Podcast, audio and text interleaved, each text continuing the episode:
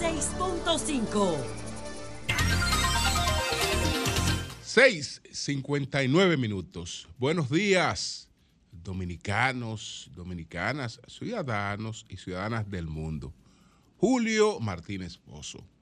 Los comentarios de los temas más importantes, el programa de mayor influencia de la radio y la televisión nacionales. Señores, en este lunes 16 de octubre, buenos días a todo el equipo del Sol de la Mañana, la audiencia de Sol, la de Telefuturo Canal 23 y todas las personas que siguen nuestros contenidos a través de las plataformas sociales. Los resultados de las elecciones ecuatorianas, hay un informe sobre el clima de inversiones en RD del Departamento de Estado y hay una insubordinación frente a el tema de las encuestas eh, que han servido para la escogencia de candidaturas. Si conocen alguna provincia, algún municipio donde en estos momentos no haya una rebelión frente a ese tema, favor me orientan.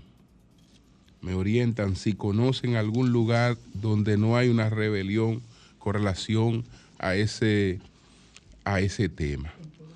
Pero bueno, hay varias cosas.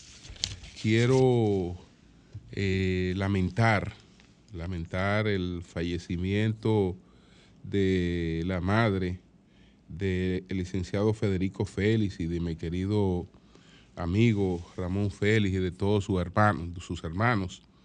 Eh, falleció la señora Ana Victoria Isat. Ana Victoria Isat, eh, viuda Félix.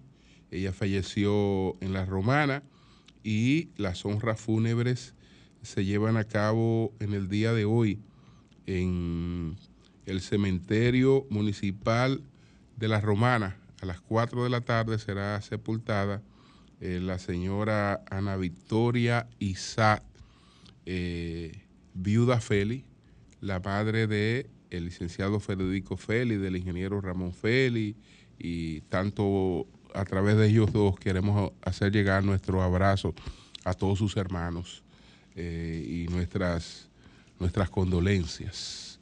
Quiero también, pues, agradecer, como siempre, al querido amigo, al hermano Miki Disla, las atenciones que nos brinda en su lugar, en la confluencia en Jarabacoa, en Serie 50.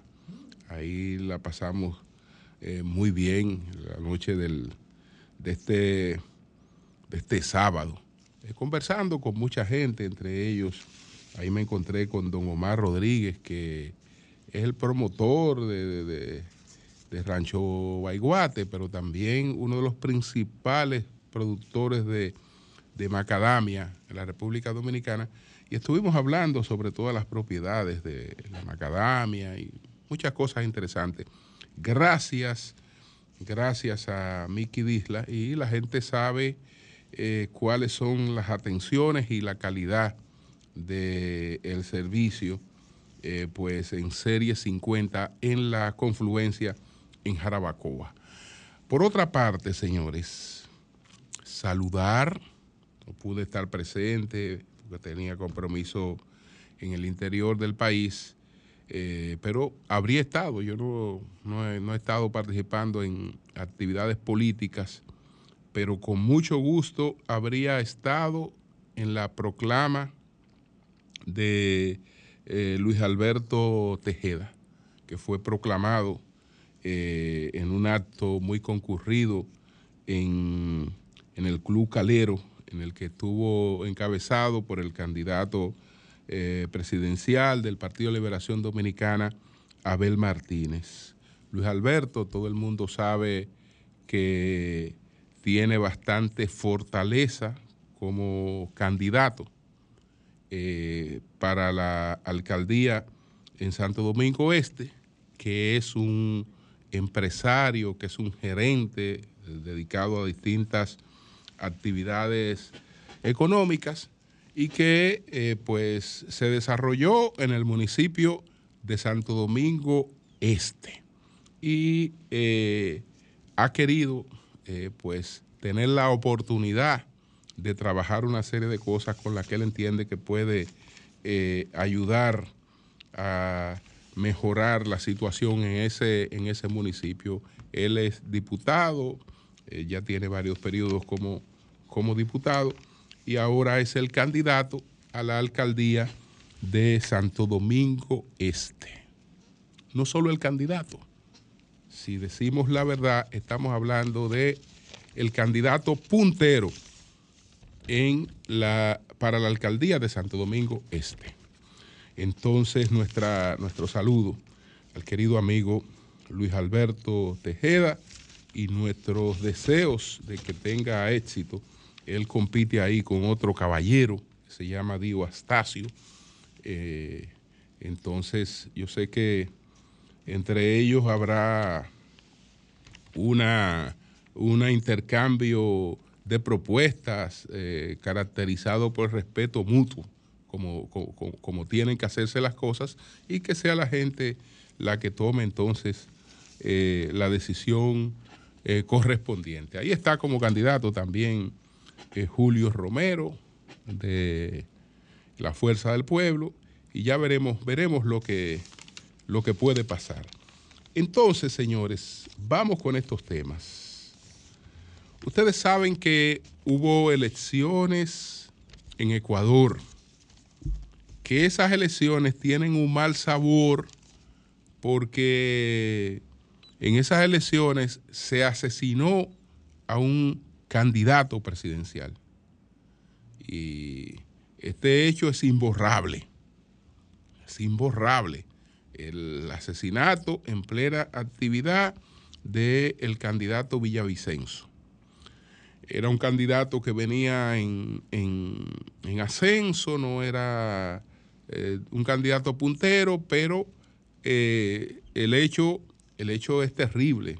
El hecho es terrible que no pueda hacerse campaña libremente eh, y que los candidatos estén expuestos. A partir de ahí, todas las medidas de seguridad para la candidatura se redoblaron. Un candidato eh, tiene que pararse con un chaleco antibala siempre que esté en cualquier actividad pública, etcétera, y, y está rodeado de un esquema de seguridad que le impide al candidato realmente eh, conectarse con, con, las personas. Entonces, ayer concluyó ese proceso y el resultado ha sido que ganó las elecciones eh, Daniel Novoa.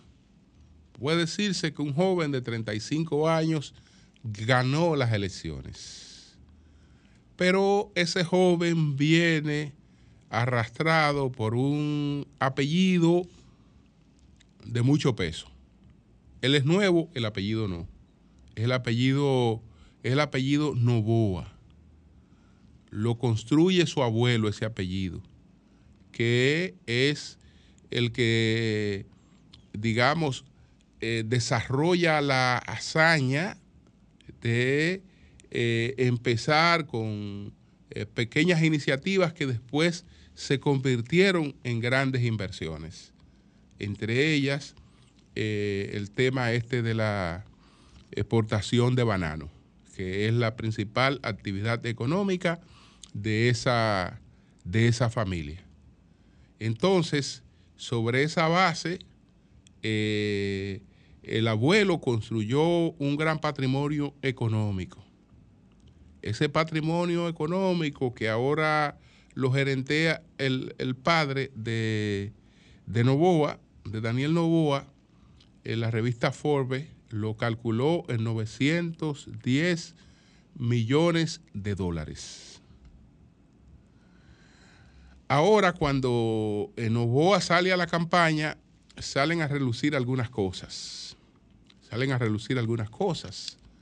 Eh, Novoa desde luego, eh, tiene también eh, un dinerito rendido en paraísos fiscales. Es decir, él ya como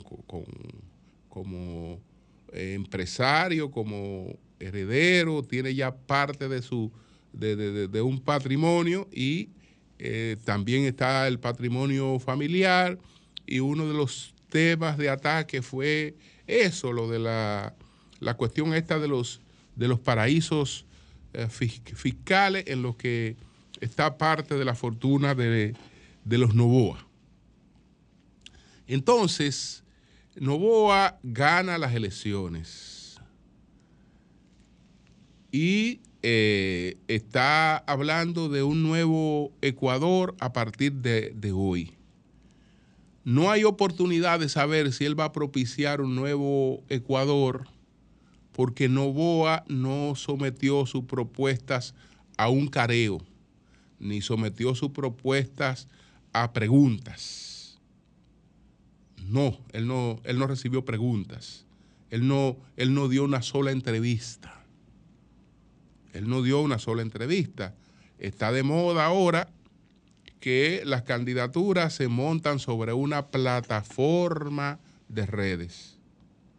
Una familia como esta, eh, con toda la prosperidad del mundo, eh, pregunta eh, quién es la mejor empresa en esto, en estos momentos. Bueno, no importa, vamos a traerla de Londres, vamos a traerla de allí, vamos a traerla de aquí. Entonces, eh, te montan un individuo sencillo, sencillo, de, que vive la vida como un ciudadano cualquiera, un hombre que tiene toda la prosperidad del mundo, que puede vivir en un paraíso, pero él sacrifica ese paraíso porque el Ecuador lo necesita. Decir, en vez de yo estar disfrutando de mi riqueza, de todas las cosas que puedo disfrutar, eh, siendo indiferente a los problemas de mi país, yo me eh, abandono este paraíso para ir a construir eh, un Ecuador nuevo. Eso, eso fue parte de la historia que le construyeron. Eso es parte de la historia que le construyeron. Si él tiene condiciones o no políticas, la desconozco totalmente, porque él no se expuso y no es lo mismo. No es lo mismo. No es lo mismo. Entonces, eh, de todas maneras, ganó las elecciones. Y le ganó al correísmo, porque otra cosa que se está haciendo fácil en Ecuador es eh, identificar quién enfrenta al correísmo. Y entonces es probable que quien enfrente al correísmo ya per se tenga un 50% de los votos. El correísmo es una realidad política muy fuerte, la más fuerte que hay en el Ecuador, pero así también despierta eh, pues la oposición, despierta la oposición. Entonces, esta es la segunda vez que eh, intenta Rafael Correa por interpósita persona alcanzar la presidencia de la República y fracasa. En los comicios anteriores lo hizo a través de Andrés Arauz y Andrés Arauz eh, perdió las elecciones en el año 2021.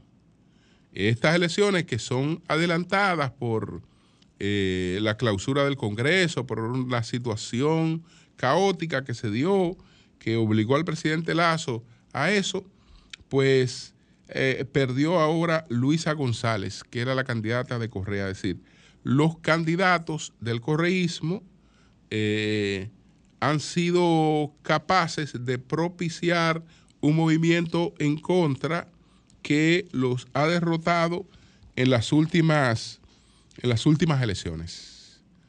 Entonces, eh, sabemos que este país tiene una, economía totalmente dolarizada, es un país de muchos contrastes, porque todavía tiene eh, pobladores eh, aborígenes y hay una serie de, cosas en sus condiciones volcánicas, etcétera, que eh, es un contraste de, grandes riquezas en terreno, en producción de madera, en parques, en, una serie de cosas, pero también hay un gran contraste de, de miseria.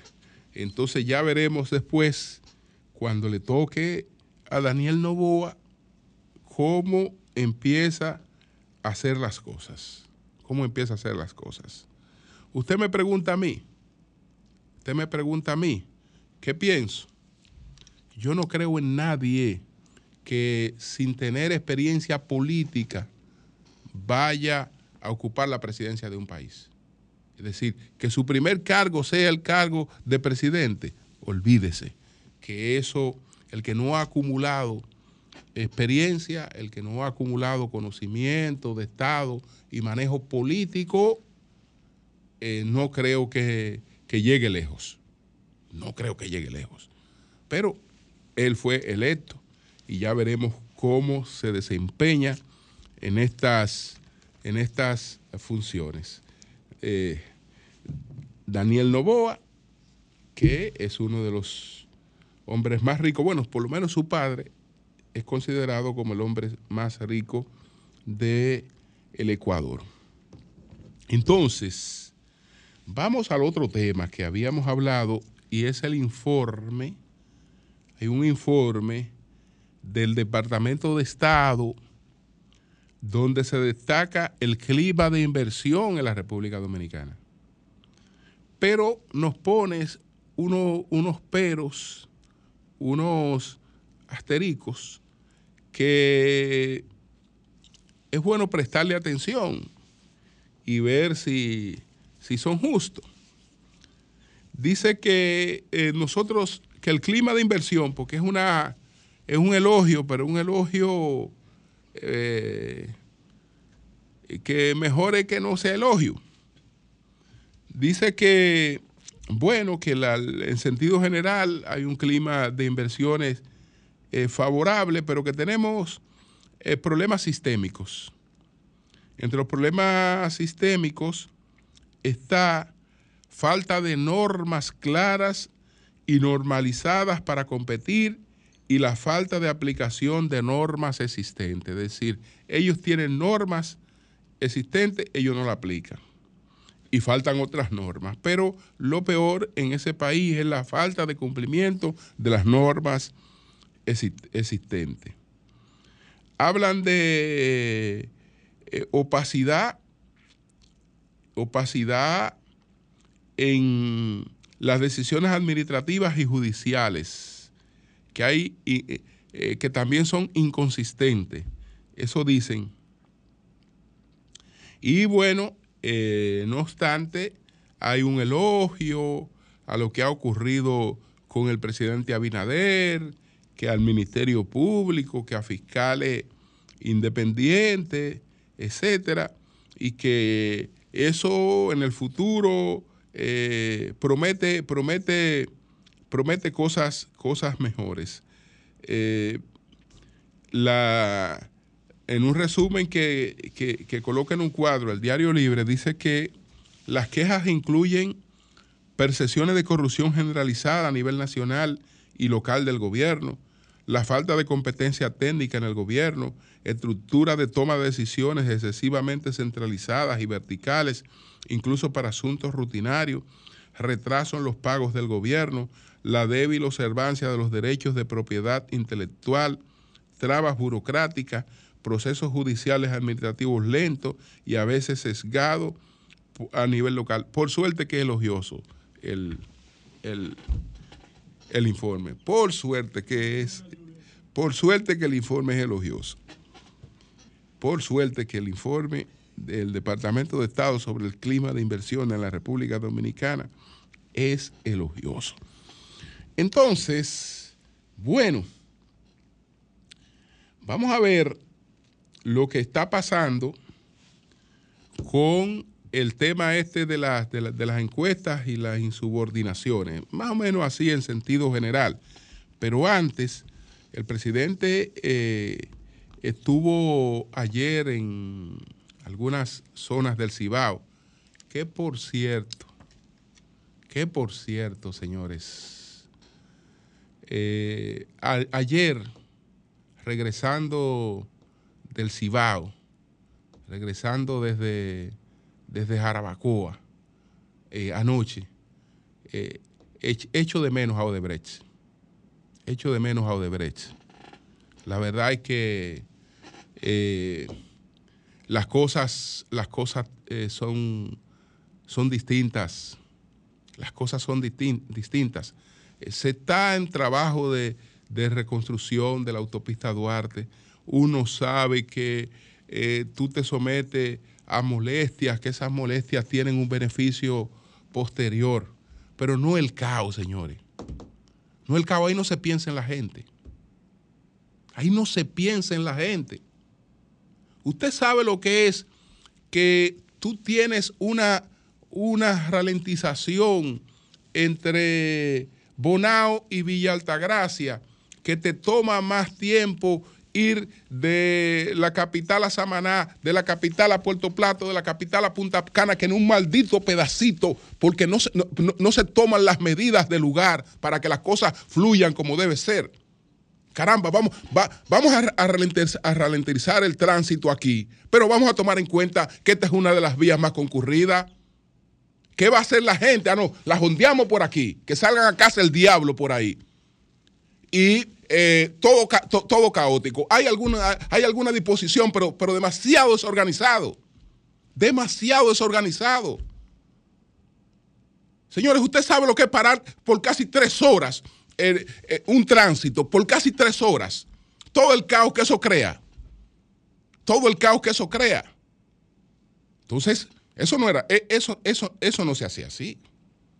Uno, veía que cuando esta empresa tenía una obra importante, lo primero que se pensaba era en la gente.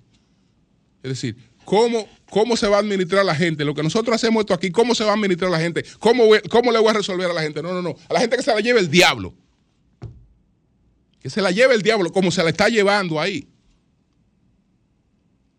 Eso no creo que, que uno lo pueda, que uno lo pueda ocultar, es llevándosele el diablo que está ahí la gente con, esa situación. Porque es una situación totalmente caótica, totalmente caótica en, ese, en, esa, en, eso, en esos tramos, porque no se, no, se, no se ha pensado en la gente. Está, muy bien los trabajos y cuando esté mejor, pero no se ha pensado en la gente, en, en, qué hacemos con la gente. No, no, no, no, la gente que se la lleva el diablo.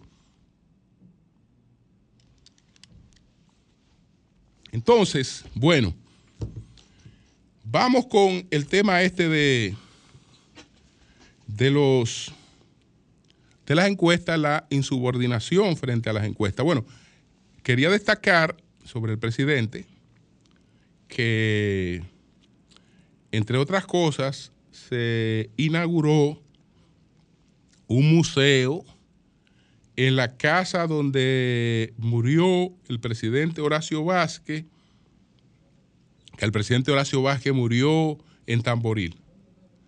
Entonces ahí eh, se hizo una réplica de la casa donde murió el presidente eh, Horacio, Horacio Vázquez, eh, que estaba casado con Trina de Muya, la autora del himno a las, a las madres. don Horacio Vázquez es uno de los grandes presidentes que ha tenido la República Dominicana, de los grandes. Aquí ha habido muchos presidentes y presidentitos, pero eh, don Horacio Vázquez va en la lista de los, de los, de los grandes. Eh, yo creo que es el, digamos que el continuador, porque la, la reforma, la modernización del país empieza con la eh, invasión estadounidense de 1916, cuando se conciben estos tramos carreteros, incluyendo ese de la Duarte, donde tanto trabajo se está pasando en estos momentos. Eh, eso lo, lo hace la, la, intervención, pero don Horacio fue el, el gran continuador de todo ese proceso de modernización que se inició con la, eh, eh, con la intervención americana, que después lo amplió y lo consolidó eh, Trujillo.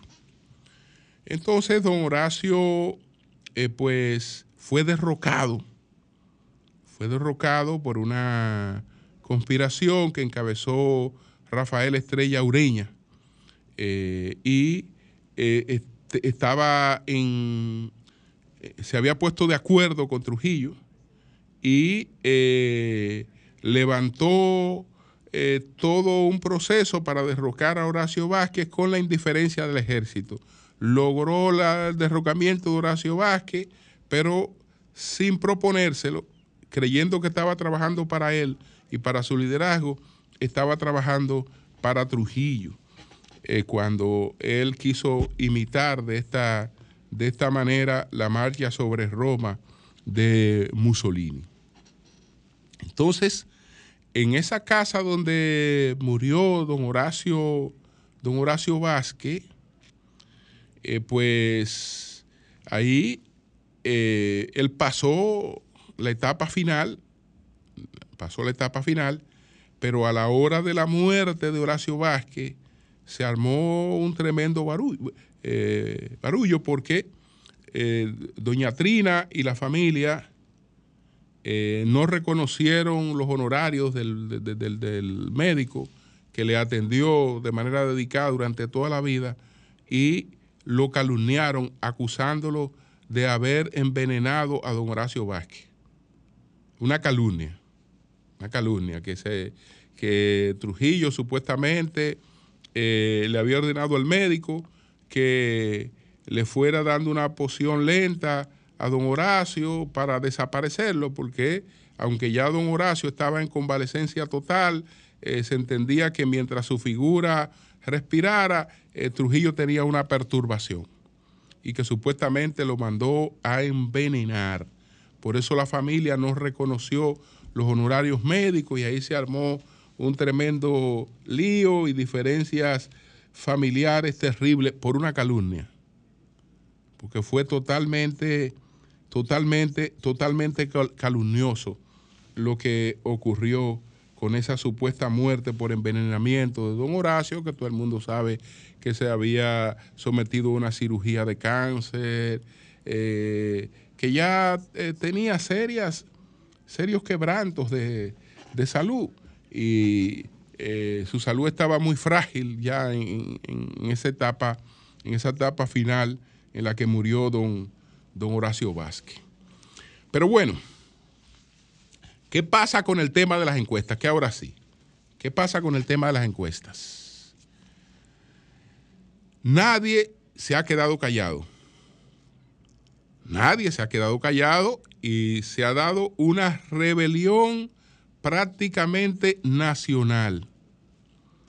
Roberto Rodríguez, que decíamos que era de los pocos que iba a sufrir callado y que no se iba a revelar, eh, pues dice que no acepta los resultados de esa encuesta. Ya ustedes saben que no hay quien le hable de los resultados de esa encuesta al actual alcalde de Asua, pero no hay quien le hable de los resultados de, de esa encuesta. Para nada. Para nada. En el caso de San Cristóbal, al alcalde Montaz le ofrecieron un premio de consolación, una diputación y la rechazó.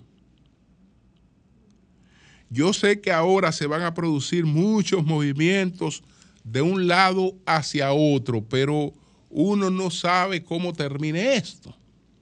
Porque resulta que ese problema se expresa en mayor medida en el PRM, pero también está en los otros partidos hay inconformidades en los otros partidos. Hay gente que entiende que debió salir obligado. Y si no sale, pues yo me voy, sobre todo en tiempos donde nadie quiere hacer carrera o construir carrera política. El que tome la decisión de irse de un partido donde ha echado sus raíces para salir a aventurar en términos de una coyuntura, pues que le vaya bien. pero no se lo aconsejo absolutamente a nadie, no importa cuál sea el partido. Que le vaya bien, porque todo pasa, incluyendo toda esta coyuntura, pasan. Pasan, pero el que no se detiene a sembrar en un sitio, a echar para adelante en un sitio, no tiene futuro. Por lo menos en la política no. Por lo menos en la, política no. Entonces, sí, vamos a esperar eh, cambios. Eh, Víctor Gómez Casanova temprano hablaba de que Lenin de la Rosa eh, daría un salto hacia el PRM. Bueno, no me extraña. No me extraña porque esto es una locura. Esto es una locura sin sin gratitudes de ninguna naturaleza, pero de ninguna naturaleza. Entonces, eh, lo que la gente quiere es ver qué va a pasar en el momento, qué va a pasar, pero después, ni siquiera viéndose en el espejo, ni siquiera viéndose en el espejo de otros que hicieron eso y la cosecha que han alcanzado ahora es prácticamente quedarse en el aire quedarse en el aire, porque eso no es buen negocio para nadie. Para nadie, aunque tú creas que estás recibiendo eh, cosas en lo inmediato, ya sea de, apoyo, etcétera, eh, porque en el caso de Lenin de la Rosa no es un problema de recursos. Bastantes recursos que su familia consiguió en el PLD, no es un problema de recursos. Sería, sería problema de otra cosa.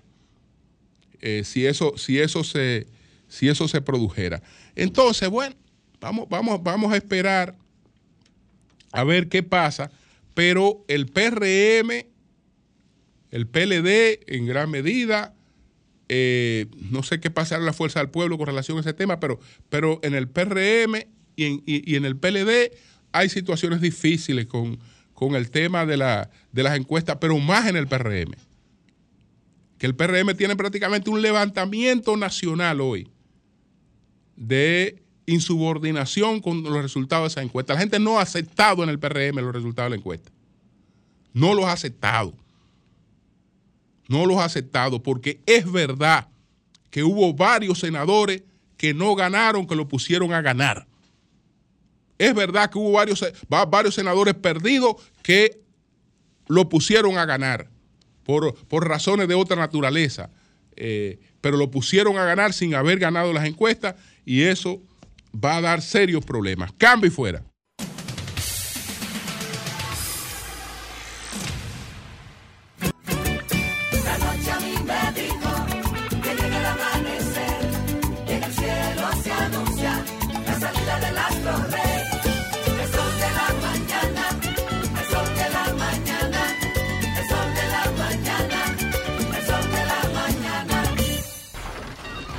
Comunícate 809-540-1065.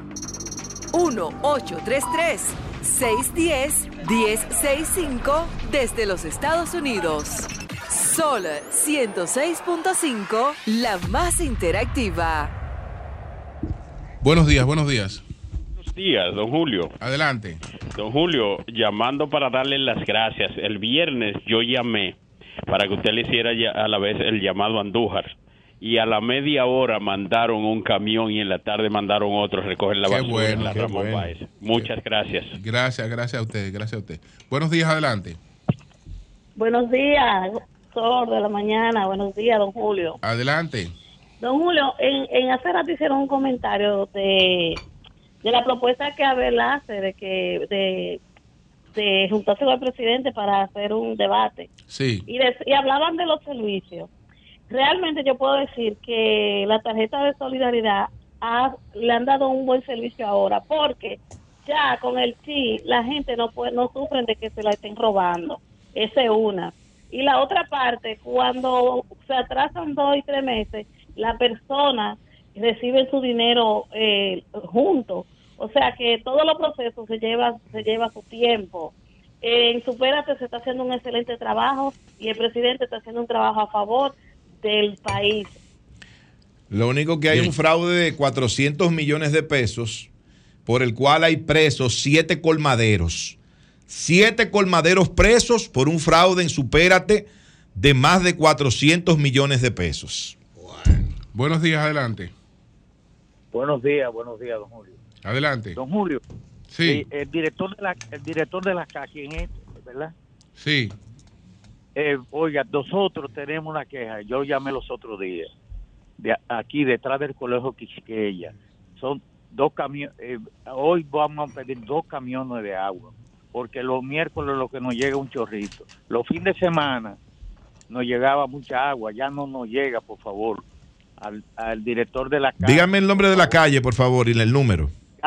Gaspar Polanco, detrás del colegio Quiqueya, ese sector, en Bien. Bellavista. Gaspar Polanco, por favor, detrás del colegio Quiqueya. Perfecto. Muchas gracias. Bien, bien, bien. Pues gracias. Buenos días, adelante. Buenos días. Julio, Sí, me, eh, con respecto a lo que estaba comentando del caos que hay en Villa Altagracia, pero eso no es solamente ahí. En Santiago, es igual, Cienfuegos no se puede caminar por ningún lado. Donde quiera que esta gente tiene una obra, no han pensado en nadie. Ellos han, montado su, su asunto. Es verdad que un es beneficioso para la población cuando esté listo, pero mientras tanto, que el diante se lleve a uno. así es. Bueno. Buenos días, adelante. Buenos días. Sí, buenos días. Sí, A mí me gustaría que el, eh, el encargado de Intran pase por la avenida Luperón, en la acera que está frente a la Junta Central Electoral. Ahí hay un caos que nadie puede caminar por esa acera.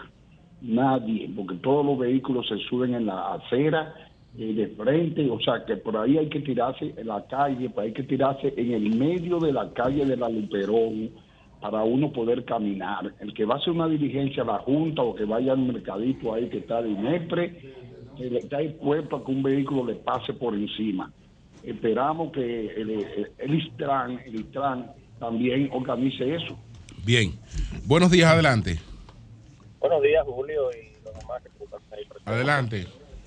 Julio, el presidente Abinader la semana pasada celebraba junto al canciller de la República Dominicana la integración de la República Dominicana la Comisión de Derechos Humanos de la Organización de las Naciones Unidas. Pero para hablar de garantizar derechos, yo creo que primero hay que poner orden en casa. Primero hay que comenzar cumpliendo toda esa sentencia del Tribunal Constitucional, decenas de sentencias que el gobierno tiene sin cumplir para luego ir internacionalmente a decir que garantizan derechos. Gracias. Buenos días, adelante. Muy buenos días, sol de la mañana. Adelante. Carlos de la Rosa de Mano Guayabo. Adelante, Carlos. Un llamado al señor Leonel Fernández ¿Cuál es? una- eh, que se haga un mea culpa ¿Y por qué? por, por permitir la corrupción que tuvo Franklin Almeida, por ejemplo, con el alcoholímetro, la Harley Davidson, con, lo- con la Cámara de los Semáforos. Que se esté tranquilo, Leonel Fernández. Hasta buen día. Bueno, pues gracias. Buenos días, adelante. Buen día, Julio. Sí, adelante. Bendiciones a Julio, ustedes que analizan la política y todos los temas que hacen. Yo quiero que alguien me explique, Julio, qué es lo que está pasando en Pedro Branco, la candidatura de Manauri y Huizo Paniagua, que no que no dan una decisión. Pa- parece que Manauri le pasó. Y Manauri no ganó Julio, eso. A mí me dijeron que nada. Manauri barrió con, con el actual alcalde. Bueno, vamos a esperar. Hay a ver. muchos puntos con Bueno, problemas. señores, son las 7:41 minutos. Buenos días, Eury. Adelante. Gracias al Dios Todopoderoso, Jesús, mi Señor, Salvador y Guía. Y como siempre, inicio con la palabra de Dios. Josué 1.9. Mira que te mando que te esfuerces y sé valiente. No temas ni desmaye, porque Jehová tu Dios estará contigo. Camarada, donde un pedimento especial antes de que inicies tu comentario. ¿Cómo no? Adelante. Pon la alianza en oración, camarada. Mi tema de hoy es la alianza. Ponla en oración. Mi tema de hoy es la Ponla en alianza. oración. Si tú prendes dos velas, ponle cuatro. Sí, mi tema de hoy es ese, el, el tema cuatro. principal. Y cinco amigos de Nayib, ponlo también debajo del altar. Primero quiero felicitar al Instituto de Formación Técnico Profesional Infotet, que hoy está de cumpleaños, el Infotet. Hoy es cumpleaños y queremos felicitar a esa institución que ha logrado desarrollar desde el punto de vista técnico, la preparación de muchos estudiantes. Hoy está frente Rafael Santos Badía, nuestro amigo y hermano. Y tienen varias actividades y quiero expresar nuestra felicitación y que esa institución siga sirviendo tanto al desarrollo productivo de la República Dominicana como al, al desarrollo desde el punto de vista educativo de una generación que no termina profesionalmente, sino que se queda en el plano técnico o que luego avanza hacia el plano completamente profesional. Nuestras felicitaciones al Infotec en este día de su aniversario. Miren, el Partido de la Liberación Dominicana yo creo que está en un momento, en una situación muy especial, que eh, sus líderes, quienes lo están orientando y dirigiendo, deben, desde mi punto de vista, saber manejar lo que implica fortalecerse como institución y trabajar de cara al objetivo que es fundamental de cada partido que está en la oposición, que es tratar de que quienes están en el poder, si no lo están haciendo bien, de acuerdo a la misma posición del Partido de la Liberación Dominicana, no se queden en el poder. Entonces, en función de eso, hay un esfuerzo, que es el esfuerzo de la Alianza Opositora Rescate RD, que cuando fue anunciado evidentemente no se quedaba en los simples anuncios de las cosas que se anunciaron ahí, sino que en el mismo momento en que se anunciaba, se planteaba que había un esfuerzo mayor. Y lógicamente, señores, para ser objetivos en política, cuando usted habla de una alianza opositora y anuncia con esa característica, no es, no es simplemente un problema municipal. O sea, yo creo que el que habla solamente de una alianza municipal está perdiendo las perspectivas está perdiendo lo estratégico y se está quedando simplemente en lo táctico, que a final de cuentas no es, desde mi humilde punto de vista, lo fundamental.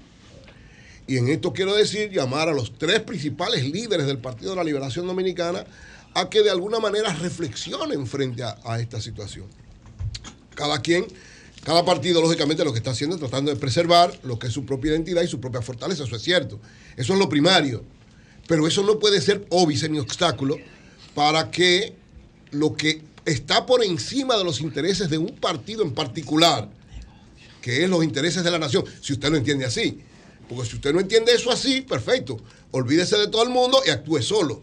Pero si usted está pensando en articular un acuerdo opositor para tener un objetivo mayor, no un simple acuerdo municipal, porque si usted va a un simple acuerdo municipal, usted lo que está prestigiando que dos o tres de la gente suya ganen para resolver problemas individuales o colectivos de, de ellos pero no está pensando, entiendo yo, en lo que es fundamental, es decir, que el país retome lo que ustedes entienden es la conducción correcta.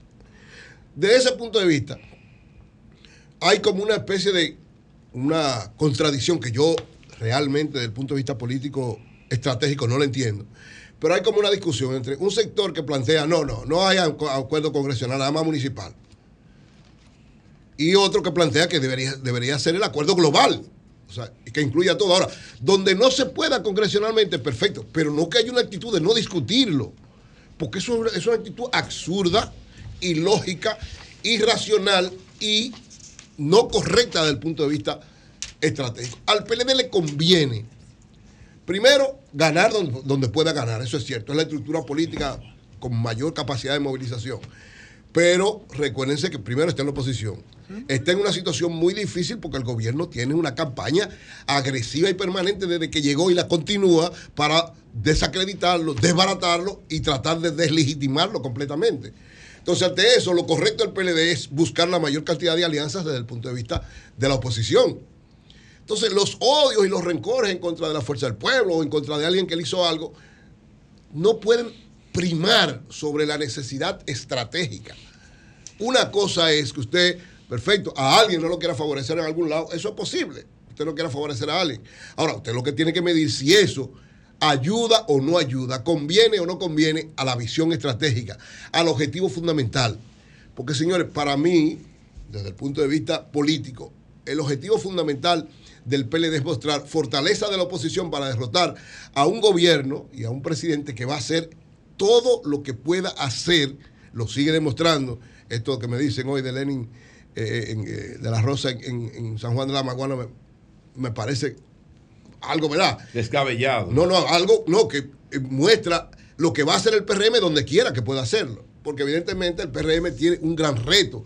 ¿Cuál es el gran reto del PRM? Que tiene que irse en primera vuelta, porque si no se va en primera, si, si el PRM, Silvia Abinader, el presidente no se reelige en primera vuelta, en la segunda va a estar muy difícil que pueda lograrlo. Muy difícil. No digo que no lo logre, porque evidentemente la, la política es una cosa que depende de las circunstancias, pero le va a ser muy difícil. Entonces, ¿cuál es el reto de la oposición ahora mismo? Tratar de que desde ahora se vea su fortaleza de tal manera que no haya posibilidad de que el gobierno y el presidente Luis Abinader puedan reelegirse en una primera vuelta. Pero usted tiene que demostrarlo desde ahora. No puede esperar llegar que a enero, a febrero, a marzo. Las elecciones son en mayo, ahí mismo, de una vez. Y quien más recursos tiene para desarrollar una campaña agresiva es el gobierno. El gobierno le puede dar una pela en términos de, de- de- de recursos a la oposición. Entonces, la oposición tiene que mostrar fortaleza desde ahora. Desde ahora que tiene que mostrar fortaleza y cada día crecer más en torno a eso. Entonces, señores, una alianza congresional anunciada ahora le da fortaleza a la oposición a todos y sobre todo al Partido de la Liberación Dominicana porque es el que tiene la mejor estructura política, la más efectiva. O sea, si usted que tiene la estructura política más agresiva, más efectiva, eh, con más movilización, ¿a usted qué más le conviene eso? Porque lo que es la fortaleza de la oposición se le va a pasar al opositor que sea, que tenga mayores posibilidades y que tenga mayores fuerzas. Muchos dirían, como me han dicho algunos, no, lo que pasa es que eh, eso ayuda a Lionel. ¿Cómo que ayuda a Lionel? No, que eso ayuda a la fuerza del pueblo. ¿Cómo que ayuda a la fuerza del pueblo? Ayuda a la oposición. Usted lo que tiene que hacer es el esfuerzo como opositor de tratar de que a usted lo ayude más. Y ahí está el reto. Porque ¿qué es lo importante de esto? Que lo más grave se resolvió. ¿Qué era lo más grave? ¿Quién quedaba en segunda vuelta? ¿Qué pasaba con él? Eso se resolvió. Lo resolvió. La parte más difícil se resolvió en- el principio. ¿Qué fue? El que quede, el que clasifique, si no se va en primera vuelta el presidente Abinader, el que clasifique, todo el mundo lo va a apoyar. Y eso está resuelto.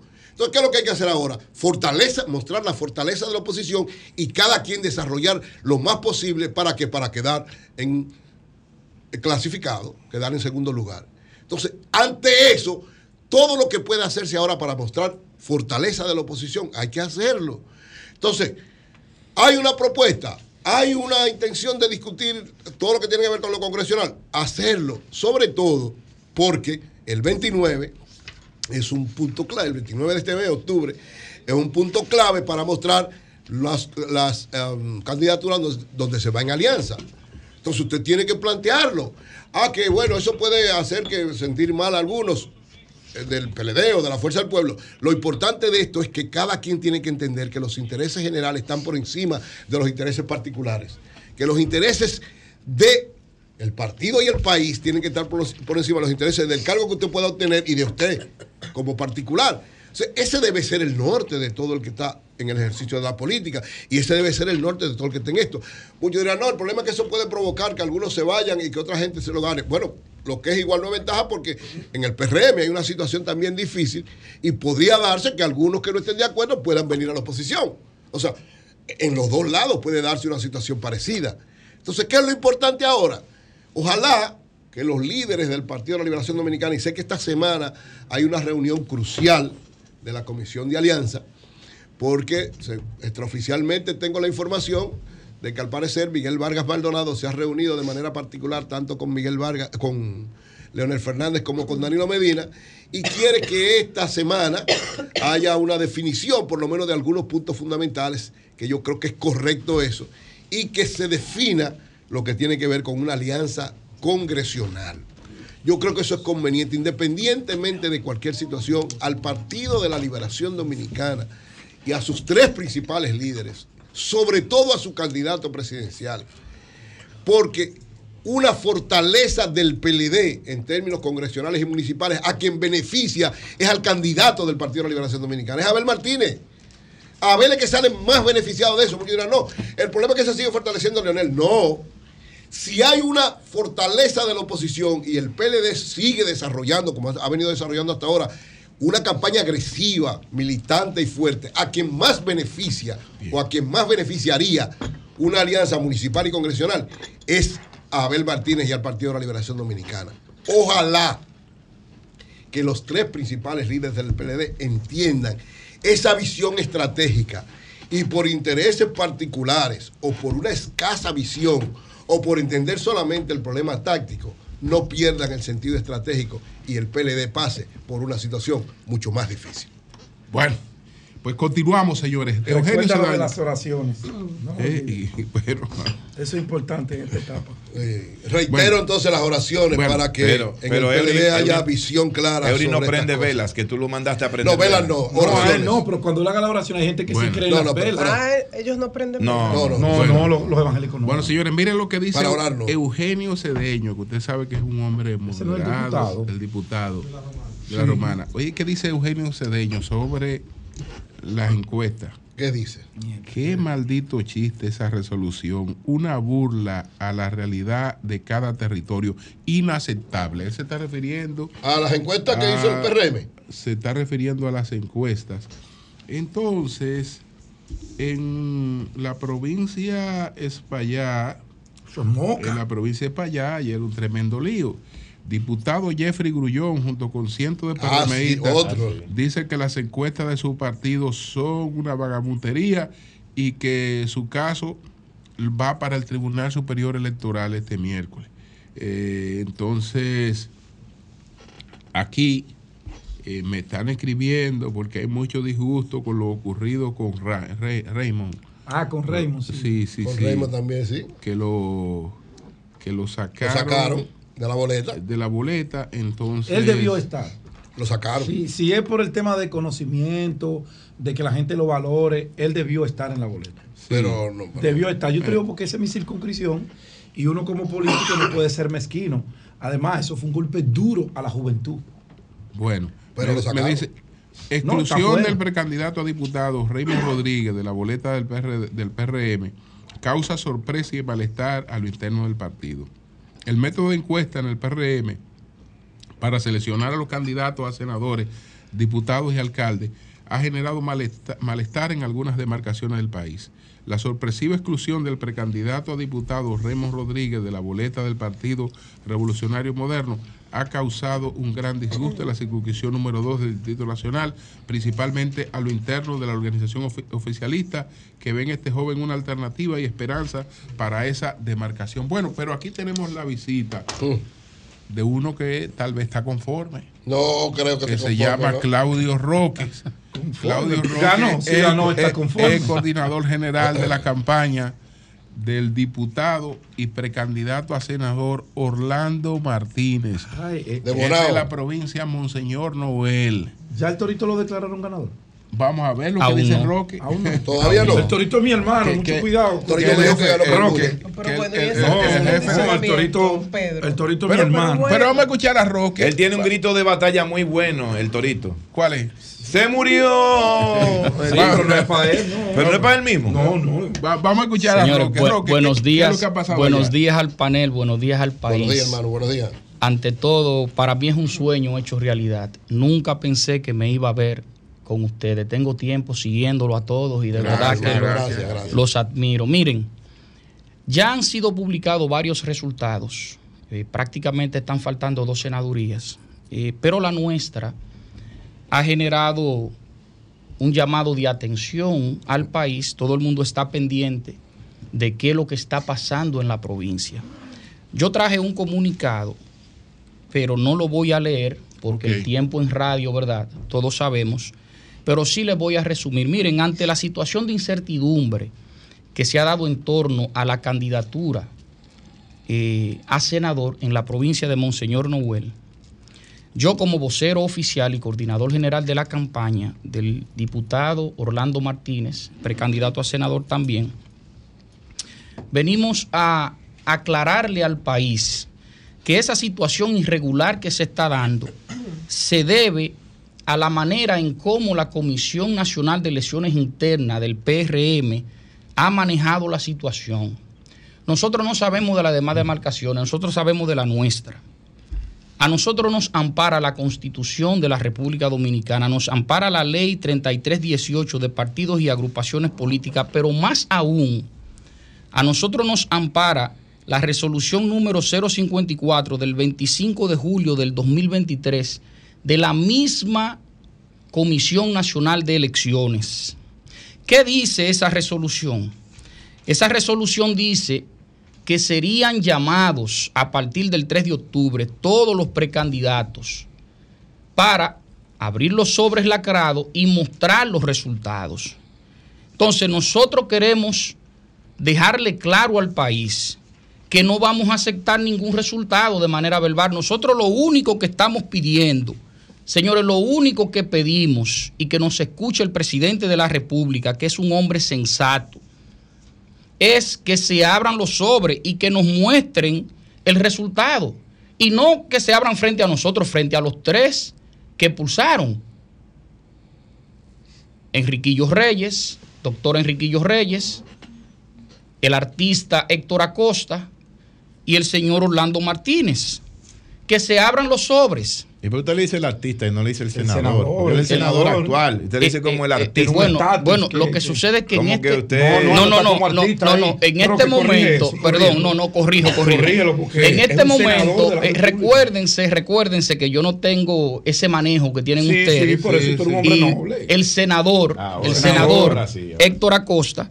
El eh, merenguero senador. Exactamente. No, no, quita eso, Julio, porque Pero por bueno, el senador. bueno, el, el- Ahí él no está como él no se puede molestar de que le digan así porque él se pone a cantar Claro. en pleno congreso, en plena Claro. sesión. O sea, que él mismo que él mismo quiere que lo Sí, reconozcan como artista. No, porque ya reconocido como artista está él de Bueno. Ustedes, ustedes se preguntarán, legislar, no a ustedes se preguntarán qué hemos hecho nosotros. Miren, nosotros intimamos vía acto de alguacil a la Comisión Nacional de Elecciones Internas del PRM y también intimamos a la GALU a que se abstengan a dar cualquier resultado hasta tanto no sean abiertos los sobres frente a nosotros y ver el resultado. Si nosotros perdimos, perdimos.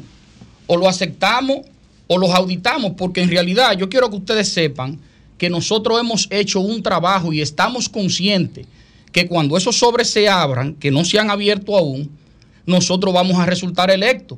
Ahora, son ustedes los que están describiéndole al país la situación. ¿Cómo es que tú llamas a un candidato, por ejemplo, y tú simplemente le dices, no, usted perdió? No, pero ese, ese no debe ser el proceso. No hay que llamarlo, y menos en que hay que tiempo, en tiempo democrático, No, sí, no, pero tenemos, pero, las encuestas. pero ¿cuál es, cuál es la Porque situación? Eso, eso pasó con Rudy eh, En Asua. en Asua, cuando se reunió la comisión con él y le dijo que él no había ganado la encuesta y él quiere ver las encuestas. Hay, hay que pasar, y además hay que pasar la mano, las Julio. hay que pasar la mano también. Y, no hay, puede- y hay un, hay un punto importante en todo esto y es que esa resolución dice cómo sería efectuado el proceso, Sí. porque ya la Gallup, que es una empresa seria y responsable, le entregó los resultados a la Comisión Nacional de Elecciones, se lo entregó en sobres lacrados. ¿Me entiende? Y se lo entregó también en memorias. Ahora bien, ¿cuál es la situación? Si yo gané o si yo perdí, yo lo que quiero es que se cumpla con la resolución que ellos mismos establecieron, que llamarían a los precandidatos, abrirían el resultado, porque señores, estamos entre compañeros, no se está pidiendo nada descabellado, lo que se está pidiendo es transparencia. Ustedes, los miembros de este programa, han sido históricamente en este país personas que han motivado la democracia y la transparencia en los procesos, independientemente de las parcelas políticas que ustedes puedan tener.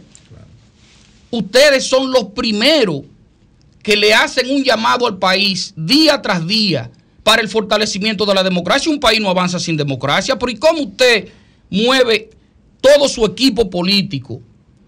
¿Cómo usted mueve todas las estrategias políticas que usted pueda tener para usted fajarse a luchar contra un senador en ejercicio que por demás es muy popular y una persona muy querida, no solamente a nivel de la provincia de Monseñor Novuela, a nivel del país, y tú te fajas a competir y al final lo menos que tú esperas de tu partido es que se te abran los sobres y te digan, mire, eh, el, el ganador aquí fue fulano, mírenlo aquí.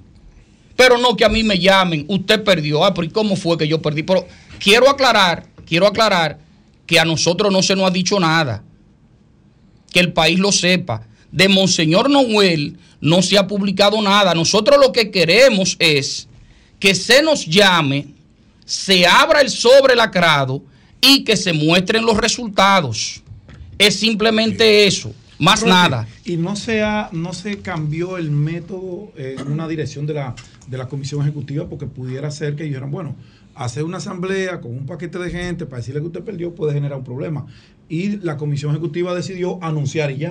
No, pero anunciar. No se hizo. No, pero fíjate Porque una tiene- cosa. Tienen que mostrarte las encuestas. Pero fíjate No una cosa. No, claro Pero- que sí. pero porque- ¿Y cómo la- tú perdiste? Oye, So, tú- si tú- ¿y ¿Cómo te dan los datos a ti que tú perdiste? Pedro, hay que decirte. Mira, Pedro. confía en su partido. eh, bueno. Oh, pero La espérate. tiene que confiar en las organizaciones. Transparencia. Y en la Pero-. Pero, es que eso no- transparencia, eh, eso no es Pedro, transparente. Pero tú quedaste arriba o quedaste abajo. Exacto, una de las dos. Mira, si me dijeron que gané, que de arriba y si Con- que de abajo, me jodí. Pero si te muestran los datos, mejor Ahora, en todo. Da tranquilidad, pero hay, hay poco tiempo. Miren lo que ¿Qué hay pasa. poco tiempo para qué? Eh, pero Está mostrando tanto datos. No, pero, a los precandidatos, a los precandidatos había que. Es son No, pero estamos, No, estamos, no, señores, no. estamos, estamos, derecho implica que tiene que estamos en tiempo El moderno. mire, ¿Qué te preocupa a ti como coordinador general de campaña, además de la incertidumbre que genera que a esta fecha no se haya decidido qué pasó en la provincia de Monseñor Noel? Pero también así está el distrito. Faride no sabe si va a ser senadora. Pero lo de Farid Sí, está pero ahí no reservado. hubo, ahí no hubo no para ella. nada, ahí no hubo, eso No, está pero eso está reservado. reservado. para ella, está reservado. ella, la reservado. incertidumbre debe estar Ahí no hubo quisiera- Eh. Óyeme, hoy yo no quisiera estar en, en los zapatos de Farideh Raful. No quisiera. Es una incertidumbre que te mata. Bueno, pues. Usted, usted sí. sabe, usted hizo una pregunta. Sí, Yo quiero ¿por qué- brevemente ¿Por qué ustedes tienen responderle. la aprensión Mire, de que, de que hay algo extraño en el ambiente que pudiera perjudicarle al candidato de ustedes, a Orlando Martínez? a mí me preocupa que eh, en, en plena, en plena etapa de la inteligencia artificial, de la modernidad, no sea posible abrir los sobres que son sellados, ¿verdad? No tienen quizás que llamarnos e irlo subiendo al portal, los sobres. No una decisión que no contenga las informaciones precisas y al punto, porque yo le voy a decir una cosa a usted, esto no es por nosotros. Orlando Martínez tiene cientos de resoluciones aprobadas a nivel de la provincia, resoluciones que fueron convertidas en obra. Los hospitales de Maimón y Piedra Blanca, el asfaltado, construcción de acueductos, etcétera, etcétera. Pero el trabajo que Orlando Martínez viene haciendo desde su fundación con recursos propios, yo le doy un dato a ustedes. Nosotros, como equipo político, solo en lo que va de año, y disculpen la inmodestia, Orlando ha invertido sobre los 20 millones de pesos en ayudas, que pintas de sangre, tratamientos médicos, ambulancia, gastos fúnebres, reparaciones de casas. Señores, Monseñor Noel es una provincia pobre y todos ustedes viven denunciando las carencias que históricamente, no en nuestro gobierno, No, las carencias ¿verdad? históricas de los servicios públicos. ¿Y cómo es que tú te fajas a trabajar por tu gente? día a día de manera tesonera y tú mueves todas tus estructuras para tú hacer un trabajo y tú enfrentarte en una interna y que ni siquiera te den el derecho de abrir el sobre. Eso no se pierde tiempo, hermano. Abrir un sobre, eso fue hasta abrir. Míralo aquí. Eso ahí mismo Esto es. No, y si Pero quedó aquí- muy cerrado, que la hagan de nuevo. Bueno, pues muchas gracias a Claudio Roque, que es el Bueno. coordinador general de la Fuerte campaña de Orlando Martínez, eh, que es sí. precandidato a senador, actual eh, diputado Orlando Martínez. Julio, ¿será que con los procesos ocurre al igual que con los dolores? El dolor más fuerte, más intenso es el que uno está sufriendo en el momento. Entonces yo me pregunto lo mismo con los procesos preelectorales. Habíamos tenido un proceso de selección de candidatos, como ha, ha pasado en el PRM, bueno, en todos, y también de alianzas tan complejo como el actual, No, no. porque ser. yo lo percibo muy caótico desde afuera, como Bueno, nunca. Así es. Bueno, pues gracias, gracias. Cambio y fuera. Son 106.5. Bueno, tenemos a Tony Genao para que nos explique cuál es la situación allá donde dos caciques, o digamos un cacique y medio, ¿no? Casi que y medio. Sí, Dos pues, caciques, dos. Ya Rafa Santos es un, ca- es un No, cacique. Rafa sigue siendo un cacique. No, Rafa Santos, el del Pueblo Pérez, es un cacique. El de los Sí, OPRE. Porque, porque la. No, no, ese cacicago está. No, sigue siendo un cacique, señor. ¿Quién? No, no. ¿Quién es un cacique? Porque Andrés Bautista sí lo es. Andrés, Ah, eternamente. no, Andrés- super No, no, no, cacique, no. Andrés no Bautista sí. No, porque- pero no compare. No, porque pero el lío- el Pero lío- ¿cuál el- Rafael el- Santos? Porque el lío Moca entre Rafa Santos y, Y, Andrés. Y, y- y Rafa Santos está peleando con Andrés. A- adelante, Tony, explícanos Pero, cuál pero es Rafa. Santos lo que tiene que Pero es el de los PRI. Sí. Pero No, por loco. Dios. Ah, ah. peso pluma contra un peso pesado. Imposible. Ah, pero contra Andrés Bautista. No, sí, no, pero, no, pero, no, pero- pero es a no. través de sus candidatos que ellos Ah. están peleando. No, Andrés, líder histórico de Eh, a- Moca. adelante, Tony. Tony, ¿qué es lo que pasa en Boca? Gracias, gracias, gracias. Buenos días, mi gente, mi equipo. Yo quiero saludar sobre todo a las damas muy muy hermosas del equipo Buen y a los hombres Ah, apuestos, a los hombres apuestos. Gracias, hermano, que gracias. ahí. Eh, mis afeitos sinceros. Miren, antes de pasar a ese puntito, eh, más temprano Julio tocó algo muy importante de la autopista Duarte. Pero yo no quiero irme a ese punto de, de- de que Julio tocó, sino a los retornos que hay en, en Santiago, tres, cuatro retornos que hay llegando a Santiago. ¡Qué peligro! Yo he estado en Santiago en estos últimos días, viajando de Moca a Santiago, y lo que pasa es que cuando tú retornas a, a los mismos, de- te, te va a devolver a Santiago o quiere devolverte de, de camino de Santiago para, para La Vega, por ejemplo, los retornos caen perfectamente, inmediatamente en el carril. Inmediatamente en el carril, lo que quiere decir que un vehículo que viene a, Eh, todo, eh, a- eh, toda velocidad, eh, te batean ahí. Sí, te pueden batear. A mí Claro. me pasó esta semana que yo me di cuenta rápido cuando alguien salió de un retorno, ya lo tengo en el frente en ese momento. Entonces, eh, es un gran peligro lo que hay ahí porque a veces hay personas que quieren salir de un retorno y cruzar los tres, los tres carriles de la autopista porque ellos tienen que cruzar a su casa, a su, a, a su, a su propiedad de inmediato. Y es tremendo el peligro que hay, de manera que de línea ascensión y los ah, el Ministerio de, Ministerio que está Públicas. trabajando de Obras Públicas, eh, mucho cuidado con eso, que le presten atención a eso antes que tengamos am, accidentes muy fuertes ahí. El pasado sábado, el actual diputado Jeffrey Grullón, quien es uno de los hombres de Andrés Bautista, y se dio a conocer el asunto de que él perdió, según las encuestas que dio a conocer su partido, el PRM. ¿Qué pasó con eso? Jeffrey entonces llama a una especie de concentración con sus parciales en un local que, aunque no es directamente del PRM, pertenece a Andrés Bautista, es un terreno que lo utiliza Andrés y su gente. Y ahí se reunieron cientos de PRMistas el, el- sábado para escucharle hablar.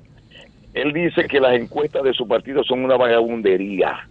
Ay, que se va a conocer su caso en el Tribunal Superior Electoral el próximo miércoles y que no permitirán que se tomen decisiones desde Santo Domingo, que la decisión hay que tomarla aquí en Moca y en la provincia de Espaillat.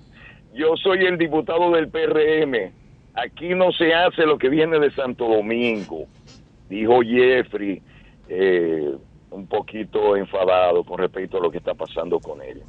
¿Quién ganó el asunto entonces? Viene un médico desconocido llamado Robinson Santos, que tengo entendido que es familiar de Rafael Rafa Santos, mi amigo Rafa, director de la OPREP, y es quien he dado como ganador de la contienda, conjuntamente con José Miguel Ferreira, muy buen diputado, trabajador incansable, quien también entonces sale en la boleta como diputado eh, reelecto, o sea, él es diputado actual y ah, sale de nuevo. Pero el caso de Jeffrey Gullón es muy especial. Este señor tiene tres años y dos meses siendo diputado y ni la prensa lo conoce. La prensa de su pueblo no conoce a Jeffrey Gullón. Nunca ha ido a un programa a dar una entrevista, nunca se ha dejado ver en nada. Y dicen que él trabaja, yo no sé dónde, cómo, porque uno no conoce el trabajo de Jeffrey Grullón. Entonces, él presentó en un monitor todas las encuestas realizadas por Asisa, por ejemplo, en, varios meses atrás, donde él sale muy por encima de los demás candidatos. Sin embargo, él encuentra raro que en la, en la realizada por su propio partido, entonces él no sale en, la, en las votaciones. Eso es lo que se presenta por aquí, eso está muy, muy caliente en ese sentido y hay que ver qué va a pasar con el Tribunal Superior Electoral que no está dándole mucho... mucho Y con el senador, con el senador no se ha definido, esa es una de las que no está no, definida. con el senador no hay nada, porque aquí no había más, más nadie corriendo por eso que no fuera Carlos Gómez, y también sale en, la, en las votaciones como que Carlos Gómez es el senador de la provincia. Ok, ok. Pues muchas gracias, Tony. Muchas gracias. Muy bien, feliz día a todos.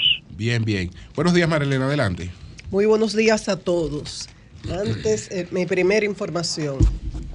Conani tiene que dar una respuesta. Miren, el periodista Onelio Domínguez, desde Santiago, del Listín Diario, publica algo alarmante, no lo he visto en otro medio, pero fue que encontraron el cadáver de un adolescente de 17 años que estaba en Conani. Encontraron el cadáver en la sala de Conani en Santiago, en la calle Restauración.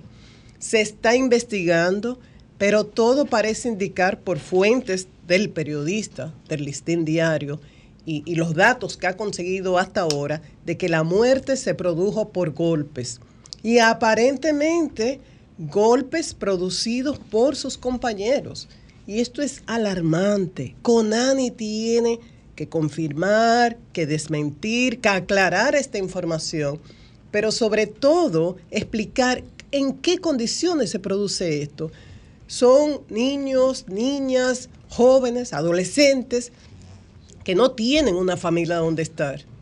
Con seguridad van a uno de estos espacios de Conani y ahí también su vida corre peligro. ¿Y qué controles hay? ¿Y qué supervisión? ¿Cómo es posible que estos adolescentes que pudiesen tener problemas, como siempre ocurre, tuviesen un, un espacio para estar solos suficiente para de ser cierta la información como para matar a golpes a uno de sus compañeros? Yo me resisto a creer esta información. Yo espero que haya una confusión en todo esto. Pero lo más importante es que Conani explique qué ha pasado ahí. Por otro lado, muchas expectativas en el día de hoy en torno a la frontera. ¿Por qué? Porque en el día de ayer, de parte de Haití, abrieron las puertas para que los comerciantes pasaran a Dajabón y recogieran productos que tenían ahí del mercado binacional, lo que había quedado, lo que se había salvado luego del fuego, y retirar esos productos para supuestamente venderlos en el lado haitiano.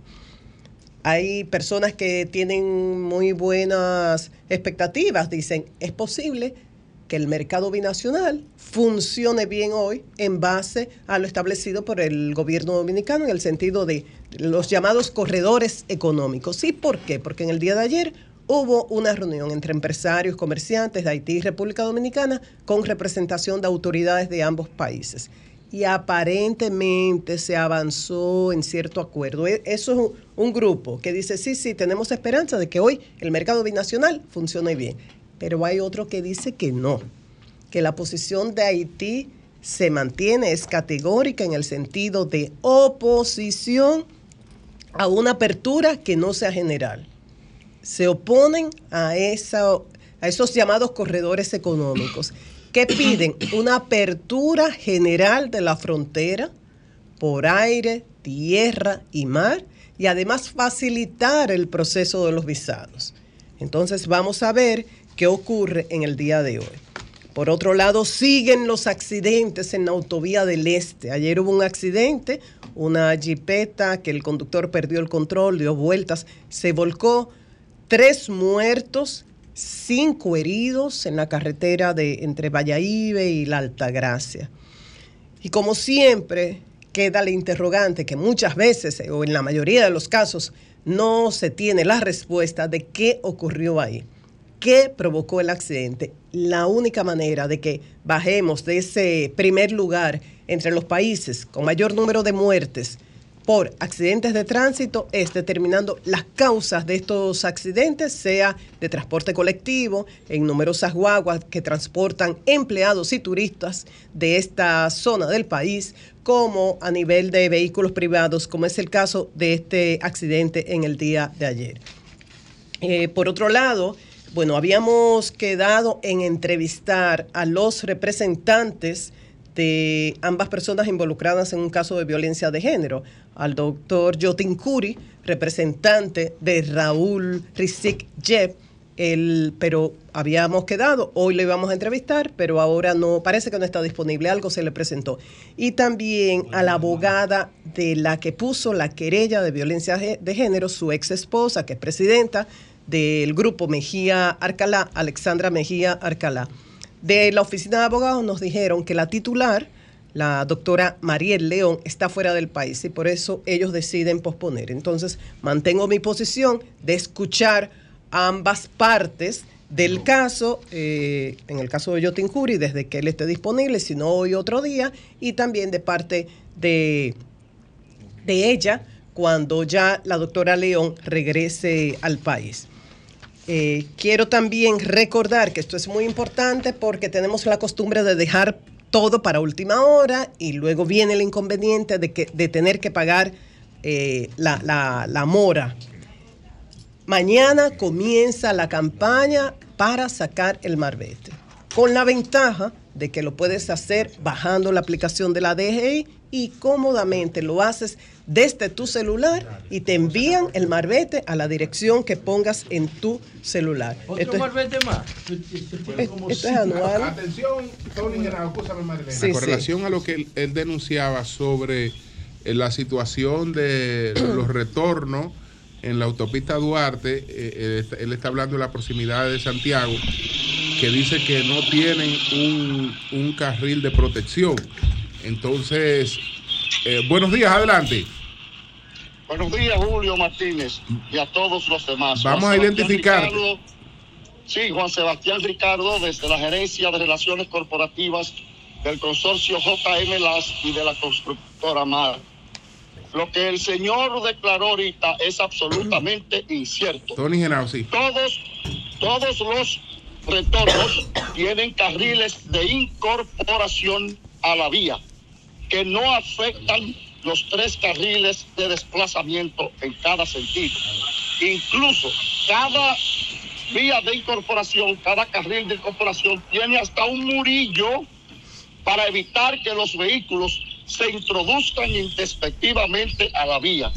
Un carril de incorporación con más de 150 metros que permite al vehículo reducir la velocidad e incorporarse sin ningún tipo de riesgo ni peligro. Si quieren las imágenes, se las hago llegar inmediatamente porque lo que ese señor ha dicho es absolutamente incierto. Mira, me dicen con relación Sí. al, al aspirante apellido Santos que, que él es urólogo de profesión y que tiene pero- muchos pero vamos, a años. terminar, vamos a terminar con esto. Ah, sí. Bueno, pues, pues muchas gracias, muchas gracias, muchas gracias. ¿Cómo no, Julio? Gracias a ustedes. Bien, bien, bien. Ok, Marilena. Bueno, ¿Y vas a decir algo? No, era que, que el- que el posicionamiento de él no viene de la nada, que él tiene mucho tiempo trabajando la parte social con el tema de la medicina, con operativos médicos, con Ok. temas muy sensibles y que el diputado actual, es lo que me informan, no tiene ese, ese vínculo con la sociedad. Y por eso se lo llevó.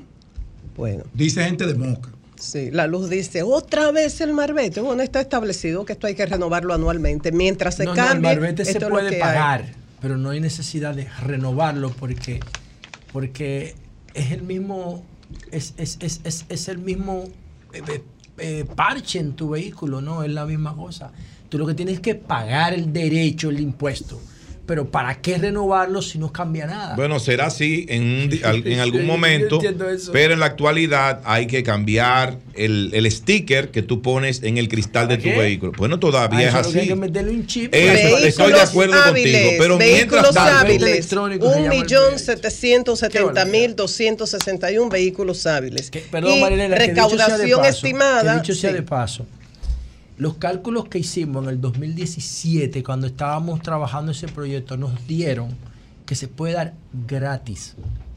Que se gratis. al gobierno que porque renuncie. El, gobierno gasta más de 100 mil millones de pesos en la consecuencia de los accidentes de tránsito. Y con el marbete electrónico tú puedes reducir eso un 70, un 80. Hablando de eso, recaudación estimada más de 2.881 millones. Entonces, ¿cuánto usted pagaría por la renovación de este marbete? Si es antes del 18, 1.500. Si es a partir del 19, 3.000. Lo puede hacer vía aplicación, la también a través de la página web de la DGI o a nivel presencial. Hay 44 entidades financieras, 787 sucursales y de no hacerlo antes del 14 de enero, cuando vence el plazo, tiene que pagar un recargo. ¿De cuánto? Este recargo puede ser de 2.000, 2.100 o 3.100, según el tiempo que haya pasado sin usted renovar y pagar el marbete correspondiente. Y finalizo recordando algo de una entidad que forma parte de Sol de la Mañana, el Banco BHD, estrena una campaña esta noche a partir de las 8. Hay mucha expectativa, será a través de, de, de diferentes canales y plataformas y se titula El banco como yo quiero. La idea es responder a las preguntas que se hace mucha gente que quiere un banco adaptado a su estilo de vida. Hay algunos que prefieren, por ejemplo, Consuelo, que lo ha estado conversando aquí con José La Luz, una atención presencial, sentir a ese ser humano en el banco. Y otras personas, como La Luz, resuelven todo a nivel digital. Entonces, a partir de las 8 de la noche, veremos esa campaña que se estrena hoy del Banco BHD, Julio. El, el banco, el banco como yo quiero. Banco un banco, como un yo neobanco, sí, lo más probable es que Sí. vayan a presentar un neobanco, un banco digital. Ese Pero- es el futuro. Pero incluye a todos los públicos, porque si no, no hablarían de eso, de la atención personalizada y de lo digital. Bueno. Y ya el VHD nos ha acostumbrado a campañas muy creativas con un gran contenido humano, así que vamos a ver cómo es el banco como yo quiero. Bien. Buenos días, adelante. Buenos días. Buenos días. Adelante. Adelante. Me alegra que usted haya pasado ese trabajo. Bueno. No se escucha Buenos bien. días, buenos días. Buenos días. Buenas. Sí, adelante. Sí, don Julio, Sí. quería hacer un aporte con relación a la discusión del retorno o los retornos llegando a Santiago. Adelante, Creo sí. que el señor de Moca tiene razón. Eh, hay que revisar esa, esa parte porque ciertamente están forzados los retornos ahí. Incluso hasta para transitar llegando a ello, uno cambia de carril. Eh, o sea que resultan peligrosos.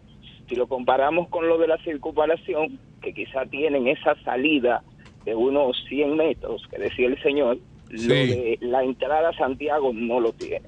Es decir, que deberían ponerle reductores de velocidad a los mismos retornos. Gracias. Bien.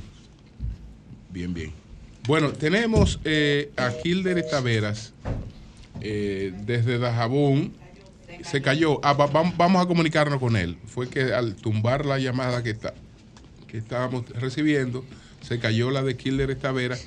Kilder, pues, ha logrado un, un acuerdo eh, con empresarios haitianos y eh, para que él nos explique en qué consiste este, este acuerdo eh, que le permitió que ellos entraran a supervisar sus mercancías porque eh, la mayor parte de los puestos de venta en el mercado binacional eh, pues los propietarios son, son haitianos. Así Eh, es. sí. Y pudieron entrar ayer, ver lo que había quedado luego del fuego y llevarlo. Por eso hay mucha gente que tiene la expectativa de que hoy el mercado va a funcionar bien. Pero Kildare nos dará más detalles de esa reunión importantísima que se realizó en el día de ayer. Kilder es el dueño de esa zona, comercialmente hablando. Bien. Pues vamos a la pausa cuando regresemos entonces a ver si tenemos a Kildare. Cambio y fuera. Sol 106.5. Son las 8.35 minutos. Continuamos. Buenos días, José. Adelante. Bueno, gracias Julio. Bueno, saludos a todos. Miren señores, um, ocurrió un acontecimiento, o estaba previsto, ¿no? Eh, la apertura del restaurante Popeye en República Dominicana. Popeye es un- una cadena de, de, pudiéramos decir, de- para nicho de bajo ingreso, trabajadores. Justo detrás de Jalagua hay una en, en el Bronx, en, en Washington Heights, aquí en Nueva York. Aquí al revés. Esos, esos, esos puestos de comida en Estados Unidos son para gente de ingresos bajos o, o medio bajos.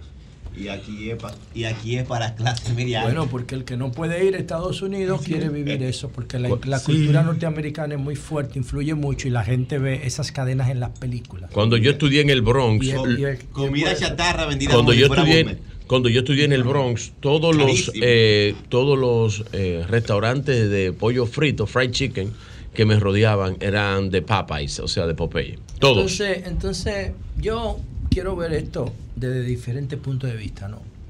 Por lo siguiente, señores. Miren, lo primero es que no hay forma de que un restaurante o una cadena de comida chatarra como esta tenga éxito si ese éxito no se produce a costa o a costilla de la salud de sus clientes. Eso es lo primero. Y yo estoy diciendo esto desde una perspectiva totalmente um, centrada en la objetividad. No, de hecho, yo soy, yo me considero amigo de los dueños de lo que representan eso aquí. Yo particularmente. Sí, eso es lo Corripio, Manuel Corripio, mi hermano y amigo Manuel Corripio. Pero ya Manuel, y no lo quería mencionar, si tú no lo mencionas, yo no lo iba a mencionar. Manuel Corripio es mi hermano y lo Ya donde está él situado, no necesita eh, hacer, hacer ese tipo de cosas. Porque yo no creo que él se coma lo que está vendiendo ahí. Y se lo digo con todo respeto.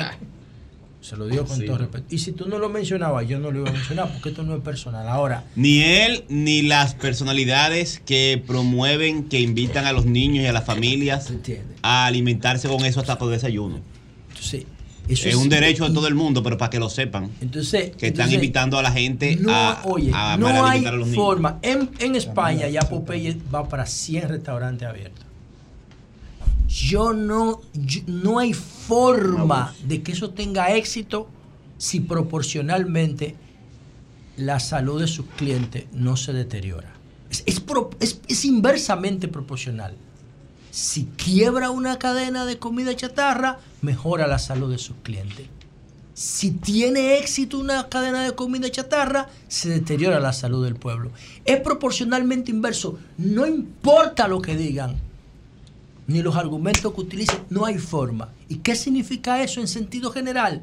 El deterioro y el colapso del sistema de salud de la República Dominicana. Que al final, esas filas que ustedes vieron este fin de semana en Popeye, son las mismas filas que después van a estar en los hospitales bregando con la hepatitis B, con la diabetes, con la, con la diabetes tipo 2, con la diabetes tipo 3, con la hipertensión, con la inflamación. Eso es lo mismo.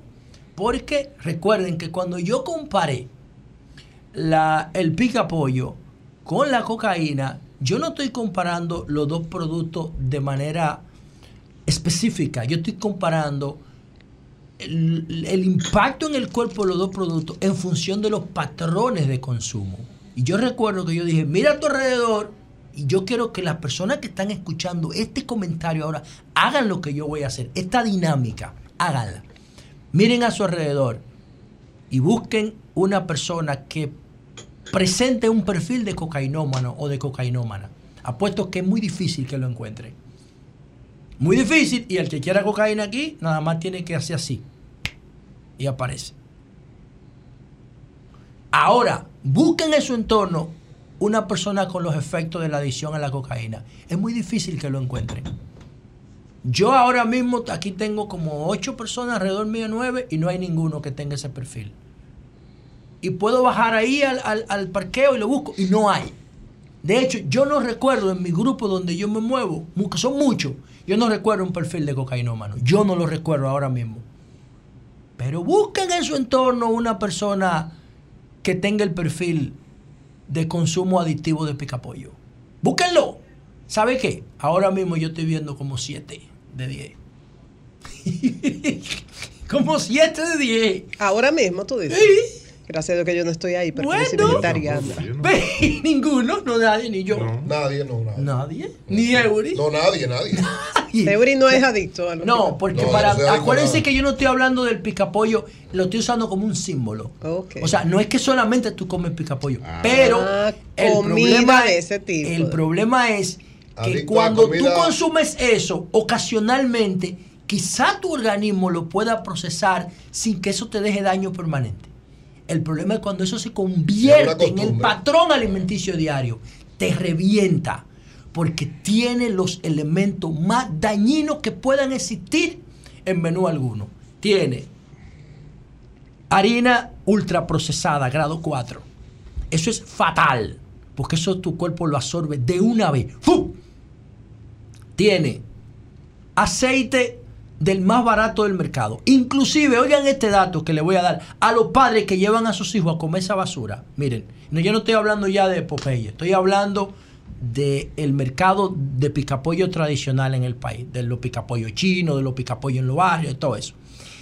El aceite que utilizan para hacer los picapollos no tiene marca. Porque los que lo importan o que los producen les da vergüenza que su marca aparezca en eso. Son tanques genéricos de aceite de palma africana que está prohibido en los países desarrollados. ¿Entienden? Y, y- y entonces viene el tema del pollo, que si usted lo hace en su casa, no tiene ningún problema, pero ese pollo se fríe con esa harina chatarra y con ese aceite chatarra. ¿Y sabe qué? Ahí se fríe la papa, que es un veneno sin freír. Sin freír, la papa es un veneno lleno de almidón. Imagínense frito. Y luego viene entonces, ¿sabe qué? Lo que hace el contraste de sabor. Los refrescos de cola. Los refrescos de cola para matarte, para inflamarte. Y el Estado, bien gracias, no dice nada. Y eso, eso es un crimen de lesa humanidad. Tú saber que una población se está jodiendo y tú estimular que se joda.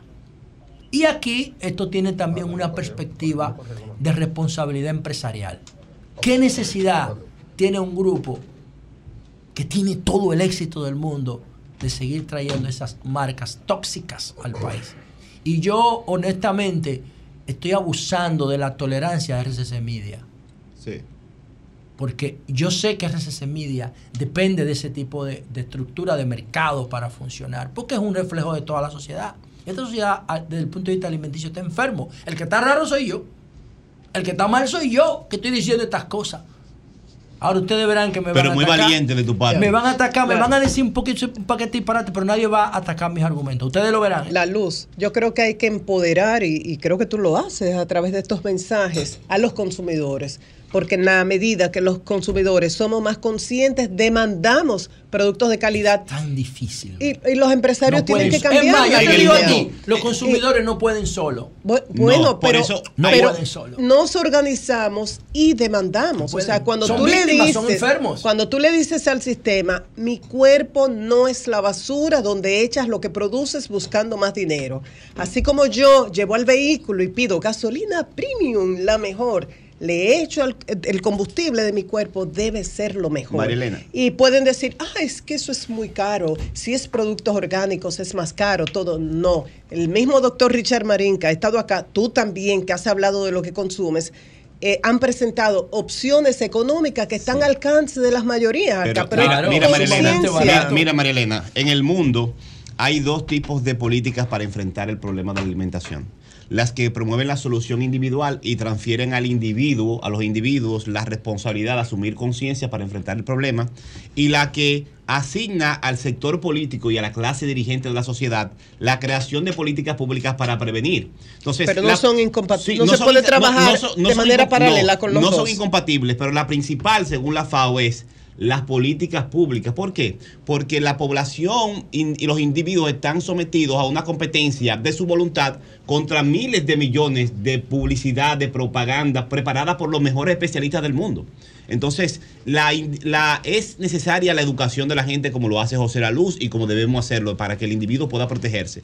Pero es indispensable políticas públicas y responsabilidad empresarial para que esto no se quede simplemente en la voluntad de la gente. Porque lo que estamos hablando es que tú estás sometiendo a niños menores de edad a una propaganda de alimentos Chacho, que le hacen daño y que esa propaganda está preparado con recursos multimillonarios contra la voluntad de un menor de edad.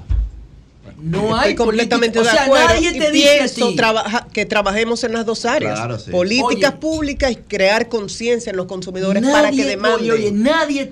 De, tú buscas, por ejemplo, el concepto de picapollo o el mismo de Popeye por el que se hizo viral. Y la gente haciendo fila para eso. Una locura. Y tú buscas toda la información. Que, búscale, dale una hemerocrítica a eso para que tú veas. Ninguna te habla mal de algo que es malo. Porque yo no me estoy inventando lo que yo dije aquí. Es que es malo. Y nadie te habla mal de eso. Eso es una relación de poder. ¿Y quién tiene que enfrentar eso? El Estado. El Estado tiene que educar a los niños y las niñas en las escuelas. Porque recuérdense que tú tienes una carga adictiva muy fuerte. Porque tú tienes receptores de esa sustancia en tus papilas gustativas para que te gusten. Porque el cerebro no sabe diferenciar entre energía buena y energía mala. el cerebro toda la energía la, la percibe igual. No, y a Y propósito. ese es el problema, ¿entiendes? Ese es el tema. Pero bueno, ahí está. Algún día tendremos una política de Estado de alimentación. No es que estemos tan mal porque ningún país de América Latina la tiene. Y el país que genera más influencia cultural del planeta, que es Estados Unidos, es el peor ejemplo en materia de alimentación que puede existir porque ahí el capitalismo lo determina todo. Todo está por encima de la condición humana el capitalismo en Estados Unidos. Lo determina todo. Por eso tuvieron esos números con el COVID. Porque su mayoría de población está enferma por comer toda esa basura que usted ve en la calle de Estados Unidos. Por otro lado, señores, breve. Y repito, personalmente no tengo nada contra el grupo que trae esas cadenas de comida chatarra. Me considero su amigo. Pero diablo, yo no puedo quedarme callado donde yo sé que están llevando a la población hacia un matadero de salud. men. Y yo no estoy diciendo que lo esté haciendo este grupo. Es la ausencia de una política de Estado. Porque la cadena Popeye es un punto en el espacio donde hay un, miles de picapollos ilegales sin ningún tipo de fiscalización, sin ningún tipo de control sanitario, vendiendo basura en los barrios, la fritura, la picalonga, toda esa vaina que tú ves en los barrios. Miren el counter de un colmado de un barrio para que ustedes vean lo que le venden a los niños pobres. Háganlo ahora mismo. Un abuso. Usted te un crudo. Miren lo que hay en el mostrador. Todo lo que está en el mostrador de un colmado de un barrio no está. El gobierno sabe que está ahí. Porque nada de eso tiene control de calidad. Los bizcochos, di que, que se, le- se le puede llamar bizcocho esa vaina. Las galletas, las paletas, todo lo que está arriba del mostrador para los niños pobres. Mírenlo. Para que ustedes vean que eso es terrible. O sea, no es personal, de verdad lo digo, no es personal. Pero yo no me puedo quedar callado porque yo sé que esa vaina tiene un daño brutal para la, salud de mi pueblo. Por último, breve, señores, miren. Se vuelca un, autobús en, Bonao. Ayer, bueno, el saldo, más de 20 personas heridas. Otro carro se vuelca en la autovía del Este. Ah, hay tres personas fallecidas en- a la altura de Valladolid, por ahí, después del primer semáforo de la autovía del Este. Y dos jóvenes perdieron la vida de 19, 21 años en La Vega en otro accidente de tránsito. Eso es los accidentes que salen en los medios de comunicación, porque ya para que salga un medio de comunicación tiene que matarse mucha gente. Porque ya para República Dominicana un accidente donde muere uno no tiene importancia. Somos líderes mundiales en accidentes de tránsito. Ya normalizamos eso. Bueno, y digo esto porque Marilén estaba diciendo que ya se abre la fecha, el pago para los marbetes en República Dominicana. Bueno, según los datos que nosotros tenemos, el país gasta entre 120 mil y 150 mil millones de pesos cada año en las consecuencias de los accidentes de tránsito, en todas las consecuencias, entonces, la, la afectación al patrimonio público, cuando se daña un poste de luz, cuando se daña un pedazo de carretera, cuando se daña una verja, cuando se daña un, to- cualquier vaina, el- los vehículos, la reparación, la gente si muere, si queda vivo, si se discapacita, su recuperación médica, todo eso. Entonces después viene lo- el pasivo de productividad, quedan discapacitados para siempre, hay que mantenerlo de todo. Viene la factura médica, los medicamentos. El, toda esa vaina junta, cuando tú le pasas balance al año, estamos hablando de cerca de 2% del PIB, algo así. Entonces, ¿cuánto se van a recaudar por los marbetes? ¿3 mil millones de pesos? ¿2 mil millones de pesos? Pero eso es, es una propina frente a los gastos de salud que generan los accidentes de tránsito. Entonces, por eso es que yo digo que cuando investigué la relación entre los efectos económicos que provocan los accidentes de tránsito y los efectos económicos que provocan el marbete bruto, como lo tenemos ahora, entonces es mejor regalar el marbete por tres años como incentivo para que la gente lo quiera poner en su vehículo. Porque tú no puedes obligar a alguien a poner un malvete a menos que tú pases una ley, qué sé yo. Pero en tiempo, en estos tiempos un poquito eso sensible. ¿Por qué? Porque tú le vas a dar el marbete gratis a la gente a cambio de que la gente te dé su información vial, de su manejo temerario, de su revisión técnica, de su seguro, de su matrícula. Y tú tienes el marbete electrónico y tú vas a tener el control de la información de los conductores y conductoras en las vías. Entonces, esa guagua que se volcó en Bonao, ya tú vas a tener su comportamiento. Y el mismo algoritmo te va a decir, para ese chofer, quítale la licencia porque mira cómo se comporta y te da un mapa del comportamiento vial. Nosotros podemos tener un mapa del comportamiento vial de cada conductor o conductora en el país. No con quién cena, porque eso a nadie le importa, sino de su comportamiento vial.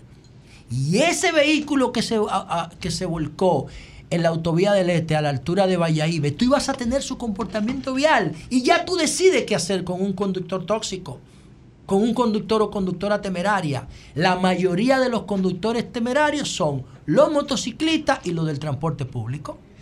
En su mayoría, no estoy diciendo que son todos. Entonces, por eso estoy, yo estoy diciendo que si damos el marbete gratis, pero tiene que ser electrónico, y no solamente con un chip y ya. No, ese chip, ese motherboard tiene que tener, ese micro nano motherboard tiene que tener sensores y tiene que tener gavetas, por lo menos siete, para que pueda realizar las labores que nosotros creemos que puede realizar. Y así bajamos los accidentes de tránsito. Y si invertimos, en vez de 100 mil millones en accidentes de tránsito, invertimos 50 mil, nos estamos ahorrando el 50%.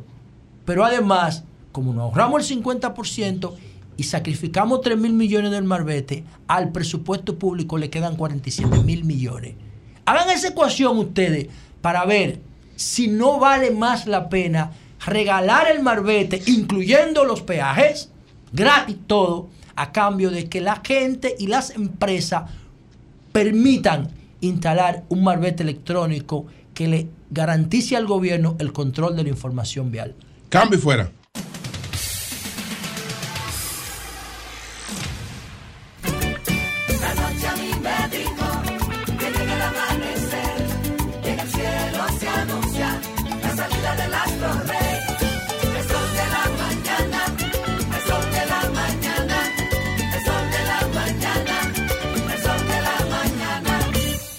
Este reporte llega a ustedes gracias al producto natural fibracina que elimina colesterol, azúcares, absorbe y expulsa los excesos de grasas del cuerpo, ayudando a bajar de peso. Fibracina, fabricado por Guardian Drug Company y autorizado por la Administración de Medicamentos y Alimentos de Estados Unidos. Teléfono en República Dominicana 809-688-3622 y en Estados Unidos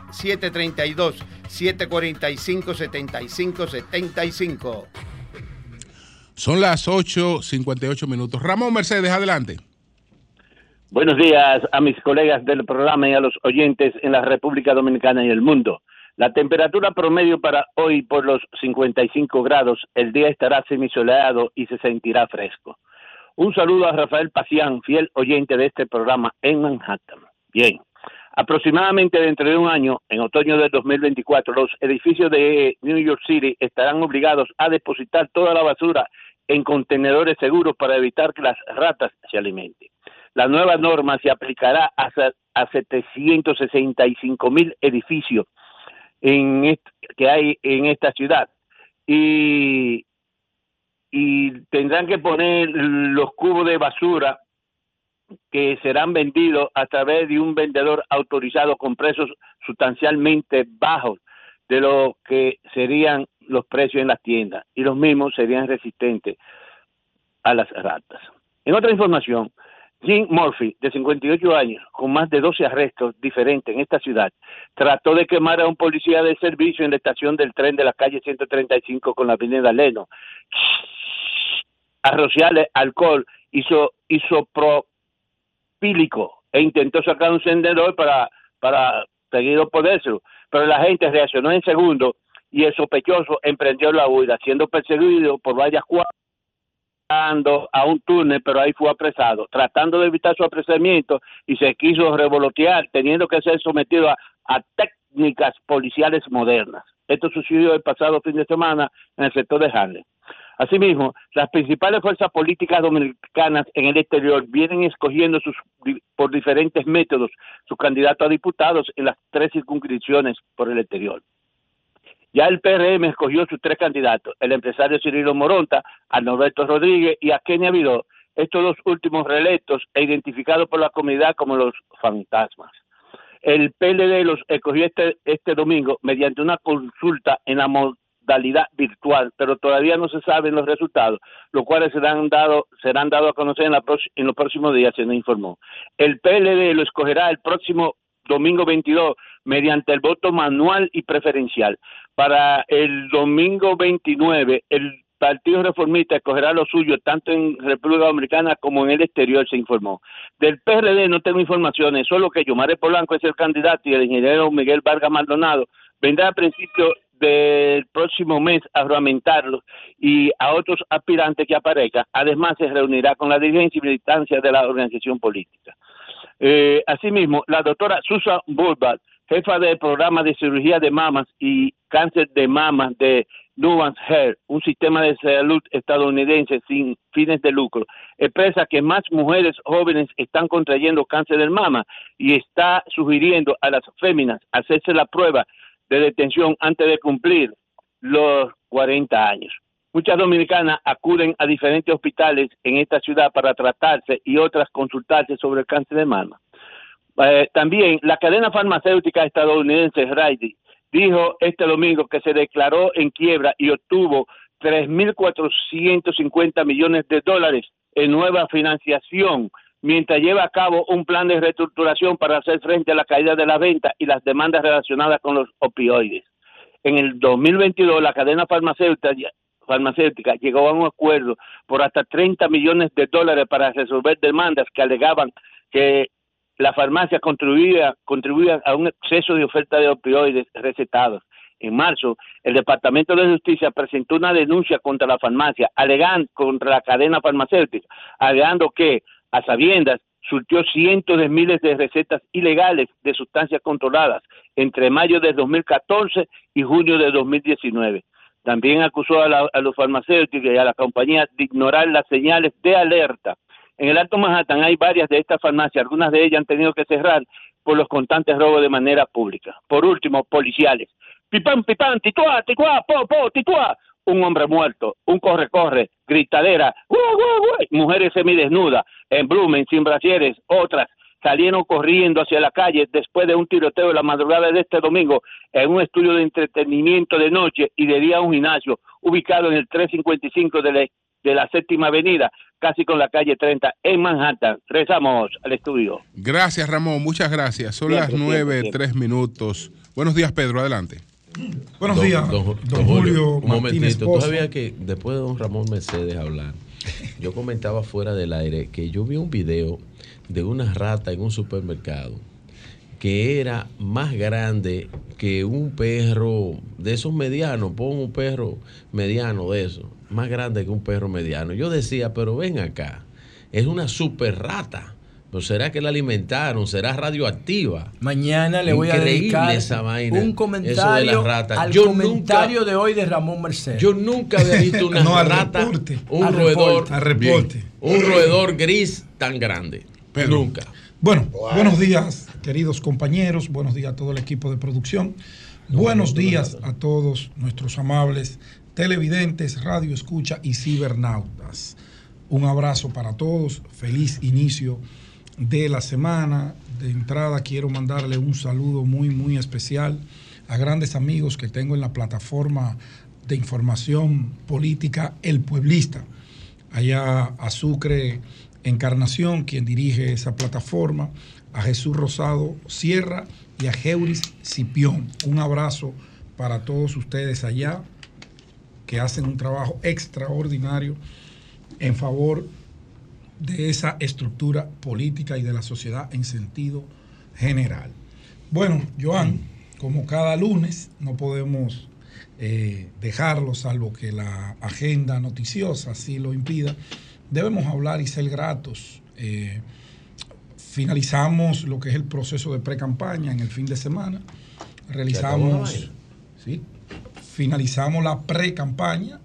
Eh, ya esta semana es para que los partidos políticos escojan o terminen de escoger a sus candidatos a las diferentes plazas eh, senatorial, a las plazas eh, municipales, regidores, alcaldes vocales, suplentes y demás.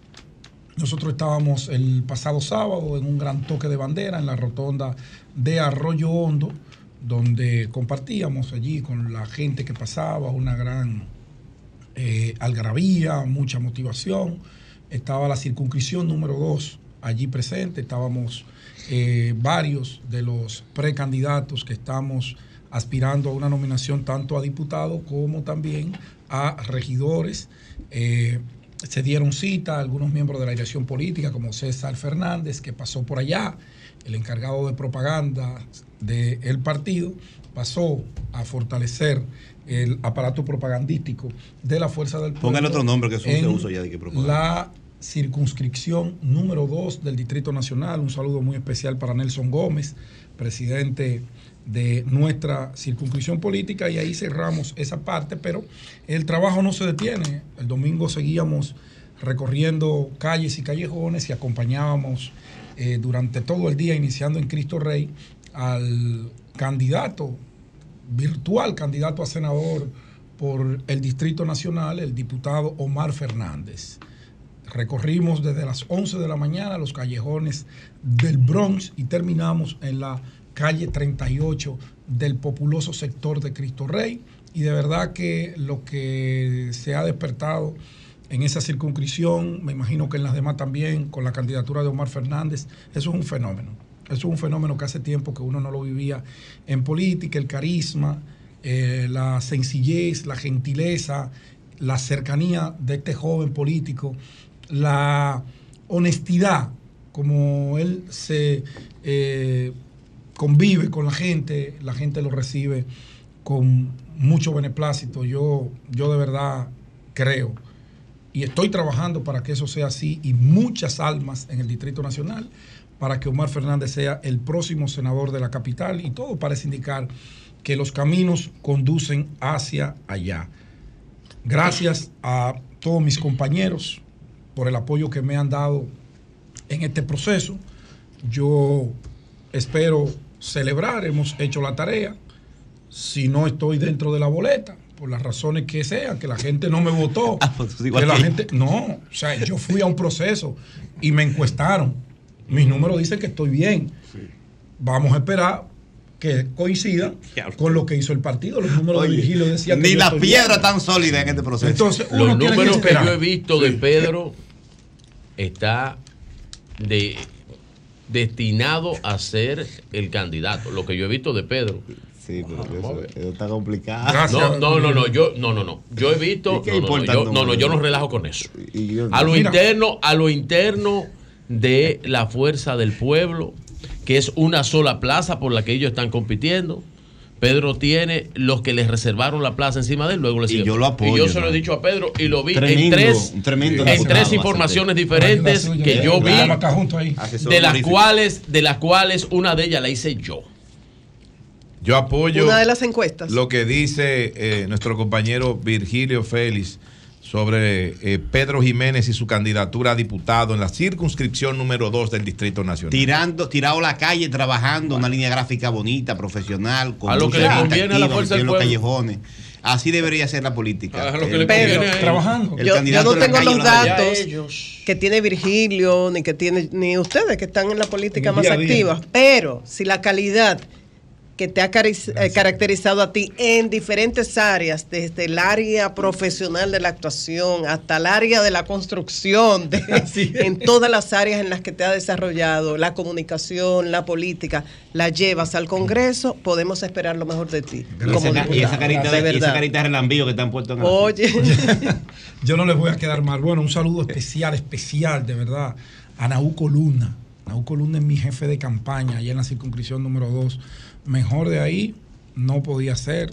Eh, Cristian Terrero, director operativo, Arimendi Camilo, coordinador de los coordinadores, Lady Ulloa, Ingrid, a todos, a todos. Yo después haré un listado cuando nos proclamen, si así es el deseo de Dios, y los saludaré a todos uno a uno porque son muchos y todos son muy importantes. Bueno, eh, Julio trataba temprano el tema del informe del Departamento de Estado que publicó el periódico Diario Libre, que en el titular le da como una palmadita en la espalda al gobierno, pero como cuando usted se adentra al cuerpo de la información, yo hubiese preferido que no me den esa palmadita porque la puñalada con tiempo usted puede sanar la herida, pero cuando te vas al cuadro y te dicen, dice que el clima de inversión en República Dominicana es beneficioso, que es favorable, que pinta bien, pero después dice que hay muchas quejas,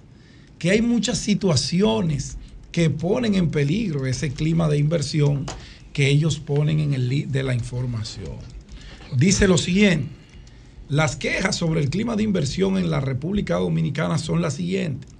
Las quejas incluyen percepciones de corrupción generalizada a nivel nacional y local del gobierno. Escuchen, escuchen, los que van en sus vehículos, deténganse. Los que están en la oficina, pidan un permiso. Esto es muy delicado. Dice que las quejas que tienen los inversionistas que la han externado al Departamento de Estado o a la embajada y la embajada al Departamento de Estado son una, la principal bandera que exhibe el gobierno, la supuesta lucha contra la corrupción. A tres años y algunos meses, dice el Departamento de Estado, de Estado, y vuelvo a leer, las quejas incluyen percepciones de corrupción generalizada a nivel nacional y local del gobierno, la falta de competencia técnica en el gobierno, o sea, son incapaces, dice el informe del Departamento de Estado. Sigo leyendo. Estructura de toma de decisiones excesivamente centralizadas y verticales, o sea, todo sale de un solo cuerpo. No hay un cuerpo que aporte, sino todo viene ya empaquetado y eso tiene que ser el presidente Luis Abinader. No lo dice Pedro. Estoy leyendo lo que dice el informe del Departamento del Estado. Incluso, oigan esto allí, incluso en asuntos rutinarios, o sea, hasta lo rutinario se centraliza en el gobierno del presidente Abinader. Oigan, qué bien vamos retrasos en los pagos del gobierno, o sea, es un gobierno mala paga, dice el Departamento de Estado. Pedro, eso es una normalidad y la regla dentro del Estado. La débil observancia de los derechos de propiedad intelectual, trabas burocráticas, procesos judiciales y administrativos lentos y a veces sesgados a nivel local, aplicación incoherente de decisiones judiciales a favor de inversores extranjeros y procedimientos no normalizados en la valoración en aduana y clasificación de las importaciones, la debilidad de las leyes de tenencia de la tierra y la interferencia con los derechos de propiedad privada siguen siendo un problema. Esos datos, atención República Dominicana, son las observaciones que tiene el Departamento de Estado de los Estados Unidos con relación a las ejecutorias, al manejo del gobierno dominicano. Son las observaciones persistentes al clima de negocios en República Dominicana si tú le das seguimiento a ese informe. son Bueno. un tema estructural. Bueno. y Bueno, dice el mismo informe que eh, las políticas que ha promovido el presidente Abinader de transparencia ya están crea- Contrastan creando- con lo que dice no, el están de Estado. creando un clima No, favorable no y lo que cambiando. Sí, No, es lo que dice. no es lo que dice. Léelo bien. No, No, yo puedo si es la nuevo. primera vez que Coño, tú lees ese informe, Vamos a leerlo. no es nada. Pero vamos ese a es un informe regular Pero del departamento que va de la mano con doing business. Manipular una, una El Departamento de Estado está información manipulando su Departamento de Estado. Lo que el- el- lo que lo están manipulando es cómo lo están comunicando. Los Sí. ideales- ahora pero somos malos claro, nosotros. No, pero oye, ¿por qué? ideales de las mejoras Eh, perdón, institucionales Jonathan. y democráticas están en ascenso. Sí, perdón, perdón, Jonathan, Ah. perdón, Jonathan. Lo que pasa es que manipular un, un Eso es informe manipulación, del departamento, un no momentito, ah, tú del departamento de. Estado Es- un informe de los Estados regular. Unidos. Ah, Usted lo ahora es tiene- regular el informe. Usted lo tiene, Sí. no. En el u- 2019 no era Es que regular. usted lo tiene que comparar También. con En el el 2019 no era regular. Pero ahora es regular. Pero le están diciendo al gobierno corrupto, pero compáralo con ese mismo del 2019. No, pero se me- compáralo con el del no, mire, 2019. No es suelto en el aire. No, yo simplemente. Hay muchas debilidades. Simplemente. Pero tiene que comparar. Informe Informe. No, pero ustedes ahorita tienen el chance, mi querido No, no, no. de hacer su ejercicio de pero comparación. aclarando. Y, y- y resalten la parte, No. si la encuentran, positiva que le da el informe al gobierno. Pero- Ok, pero vamos a dejarlo que Razones termine, de por favor. tiempo, Jonathan, Claro, entonces, que hay que dejarlo que finalmente, gr- gracias María Elena, finalmente, yo quiero enviarle un consejo a algunos amigos, de manera muy especial a Eduardo Hidalgo, a Rafael Hidalgo. Un consejo que él no me ha pedido, y es el siguiente. ¿Se fue el que se fue?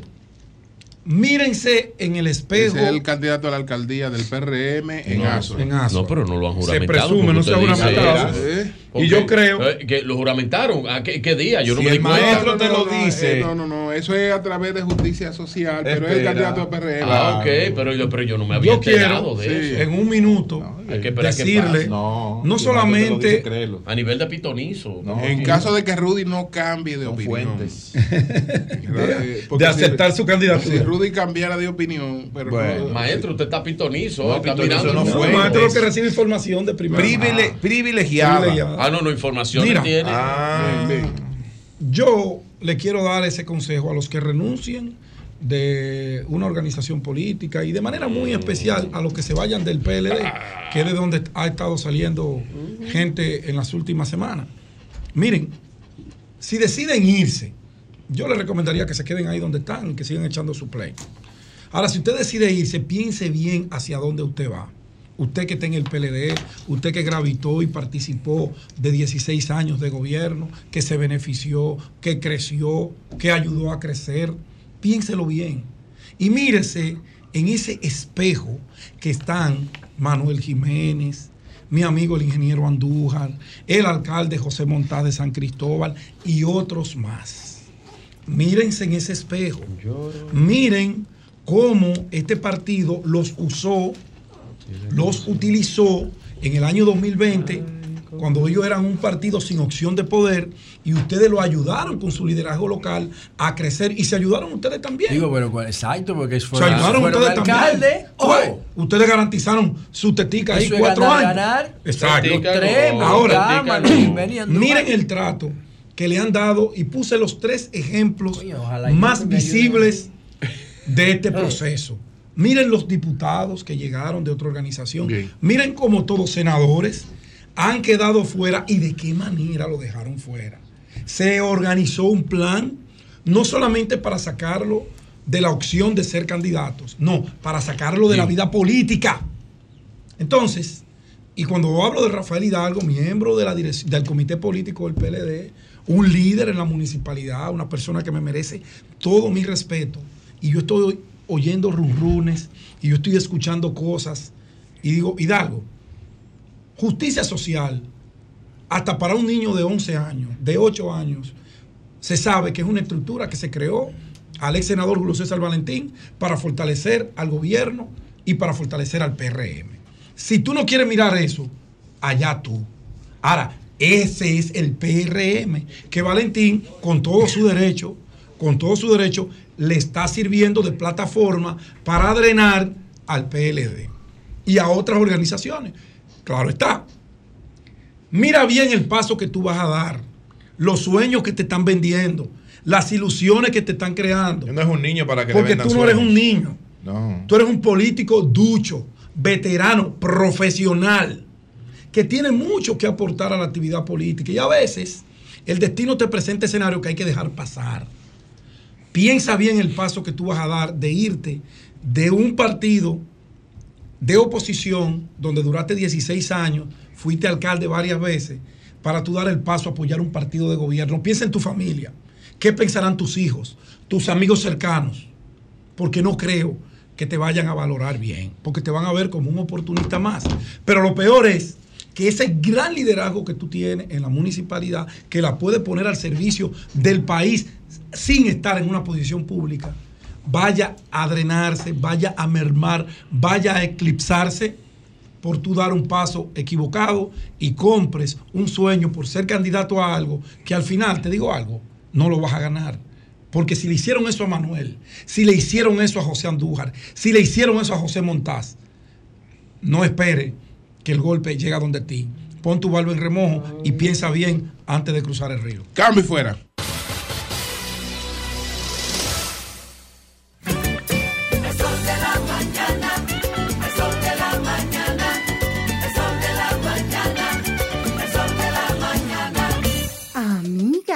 Estrenando sala nueva. Un dinerito se te fue en eso. Ah, es que ahorrando en mi cuenta VHD me puse a valer. Con tu cuenta BHD, tus ahorros te ponen a valer, ya que por cada 500 pesos o su equivalente en dólares de incremento en el balance de tu cuenta, participas para ganar premios en efectivo, viajes y un gran premio final de una Jeepeta Hyundai Tucson 2024. Conoce más en bhd.com.do.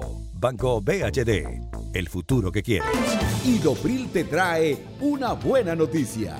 Ya el trabajador afiliado al Seguro de Riesgos Laborales no debe pagar diferencia por los servicios recibidos en consultas o procedimientos con ortopedas u otros especialistas, porque el Idopril te cubre en un 100%. Instituto Dominicano de Prevención y Protección de Riesgos Laborales, Idopril, el seguro de riesgos laborales de todos. Vamos juntarnos antes de irme de viaje. Oh, claro, por Air Century, mi amor. Yo no vuelvo a coger lucha con otra línea aérea. Me tratan como una reina y no me cobran la maleta grande. Air Century es un pasajero que inició un viaje hace más de 30 años. Por eso te comprendemos y te tratamos como mereces. Air Century, tu experiencia es nuestro destino. Sol 106.5, la más interactiva. Una emisora RCC Miria. Cuando una puerta se cierra, cuélate un cafecito y otra se abre. La felicidad no está hecha, hay que colarla. Si puedes colarlo, puedes hacerlo. Cada mañana te espera con una taza de energía positiva. Disfrútala y cuéntale al mundo qué dice tu café.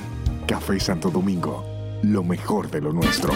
A peso el millón, a peso el millón. Ahora en Superquino, un peso es un millón. Todos los días, no te pierdas eso. 25 millones por 25 pesos. Y hay mucho más. Además de los 25 millones que ganas al acertar 10 números, oigan la bulla. También ganan los que aciertan con 9, 8, 7, 6 y 5. Y si no pegas ninguno, ganas 80 pesos por cada 25 pesos jugados. Super Kino de Leisa, el único juego que si te pelas, ganas.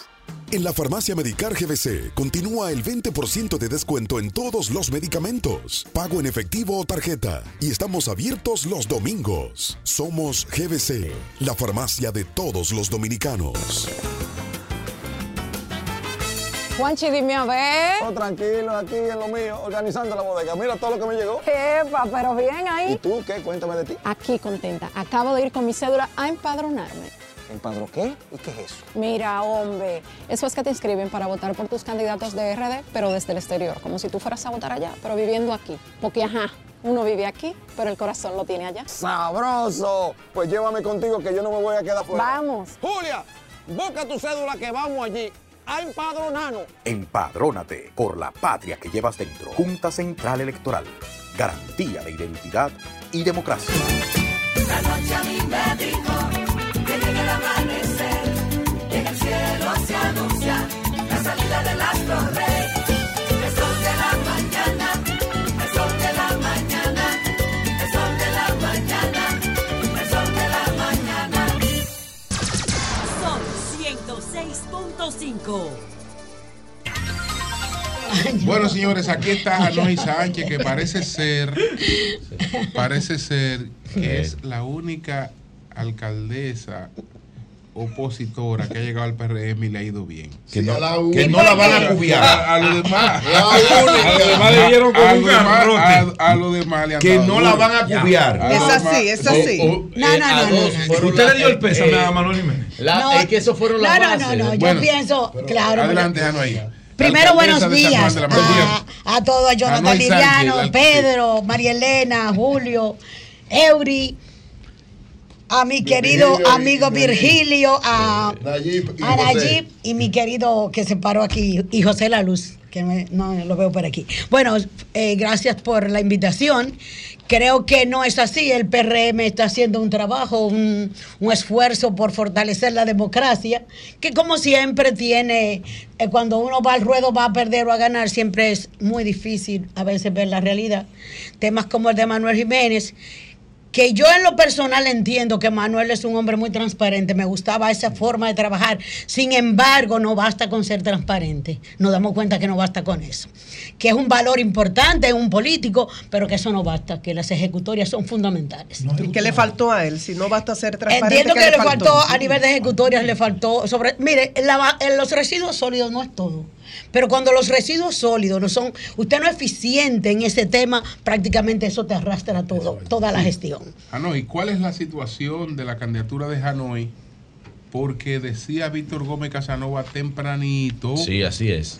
que José Ignacio Paliza le está ofertando la candidatura a la alcaldía a Lenin de la Rosa por el PRM. Pero eso no es, mira, yo estoy cansada de escuchar tantas cosas. Sí. Yo a veces no entiendo por qué que me persiguen, porque si tú entiendes que tú eres un ganador, que tú ganas, ¿para qué te quieres ir?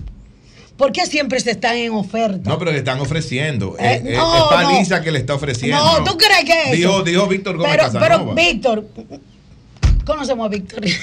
Perdón. ¿Cómo? ¿Cómo? ¿Cómo así? ¿Cómo así? ¿Cómo que Pero sabemos. No, sabemos que que eso no nos compromete. No, No, no, no Aquí nada más lo conozco yo. No sabemos cuál es su rol y cuál es el trabajo que está haciendo, pero eso no es cierto. Para nada es cierto. Y nosotros sí sabemos desde hace mucho tiempo, in- incluyendo que hay compañeros del propio partido allá, que eso, eso es normal, pero esos son gajes del oficio. Y no sería la primera vez. Estamos hablando que nosotros Ay, yo quiero resaltar algo, que no, a veces no quiero hablar de eso, pero a veces dicen, Hanoi, la que se fue para el PRM. Yo no soy Hanoi la que se fue para el PRM. Yo soy Hanoi la que duró 30 años apoyando a Leonel Fernández. Que Danilo Medina, mi presidente sanjuanero, estuvo en el gobierno y yo me quedé al lado de Leonel Fernández. Yo fui la persona que cuando Leonel se fue para, para Fuerza del Pueblo, me fui con él. Pero también fui la persona que evaluó todo lo que pasó en las primarias del PLD y luego lo que siguió pasando en la Fuerza del Pueblo. Yo fui la persona que antes de dar el paso me reuní con el propio presidente Leonel Fernández y le expliqué lo que había pasado y lo que estaba pasando y se comprometió conmigo a hacer una reunión. Luego vino la muerte de su madre y otras cosas que impidieron que esa reunión se diera con el senador actual de, de mi provincia y con la gerencia de la Fuerza del Pueblo en San Juan. Y cuando eso no se dio, entonces yo di el paso para el PRM. Me fui prácticamente con Luis Abinader porque Abinader me convenció con su forma de trabajar y de ejecutar. Y me fui en un momento, óigase bien, la primera que se fue.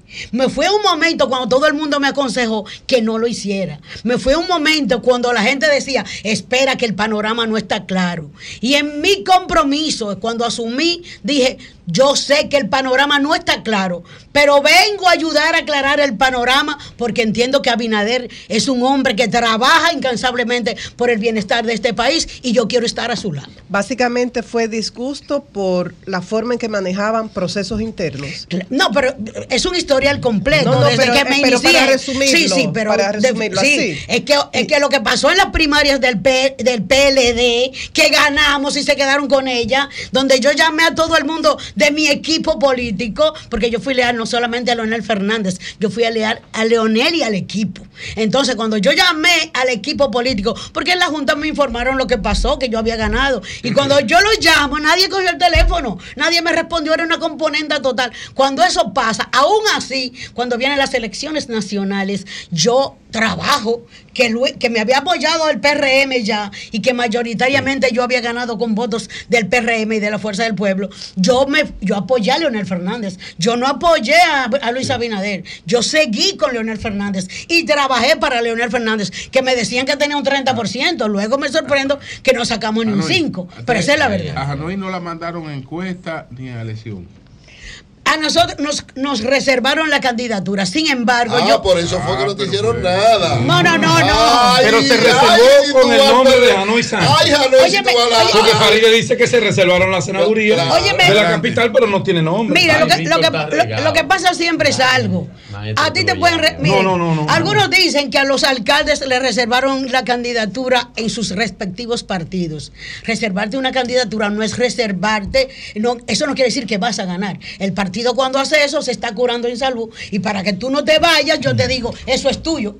Lo Aunque allanta, lo allanta. Aunque posible trabaje por otro. Pero eso es así. Lo allanta. Pero ¿qué pasa? Cuando hay una, tú estás visto para una candidata, pues está reservada para mí. Pero hay que tener números para ganar.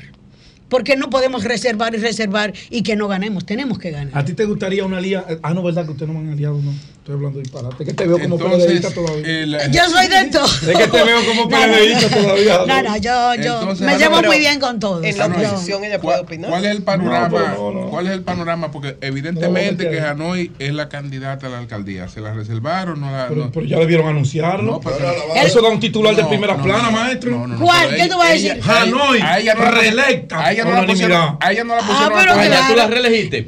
Ah, oiga, oiga, Qué bien. ¿lo duda? No, no, no, No, no. no, bien, me estoy pero diciendo ella- porque tú lo dijiste. Pero por algo, pero por algo a ellos no la pusieron a coger la lucha de José Claro. Montá.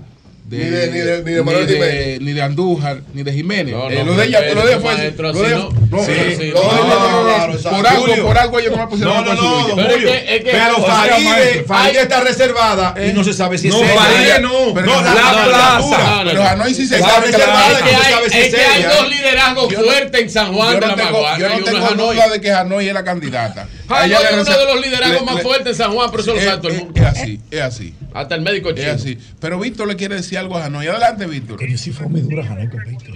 Hay que Ay, Víctor, mi amor, ya.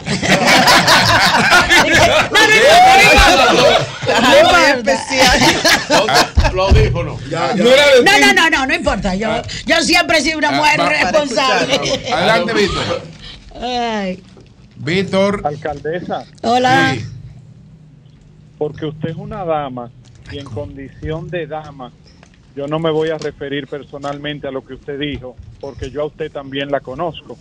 Yo solamente me voy a limitar a repetir lo que yo dije esta mañana.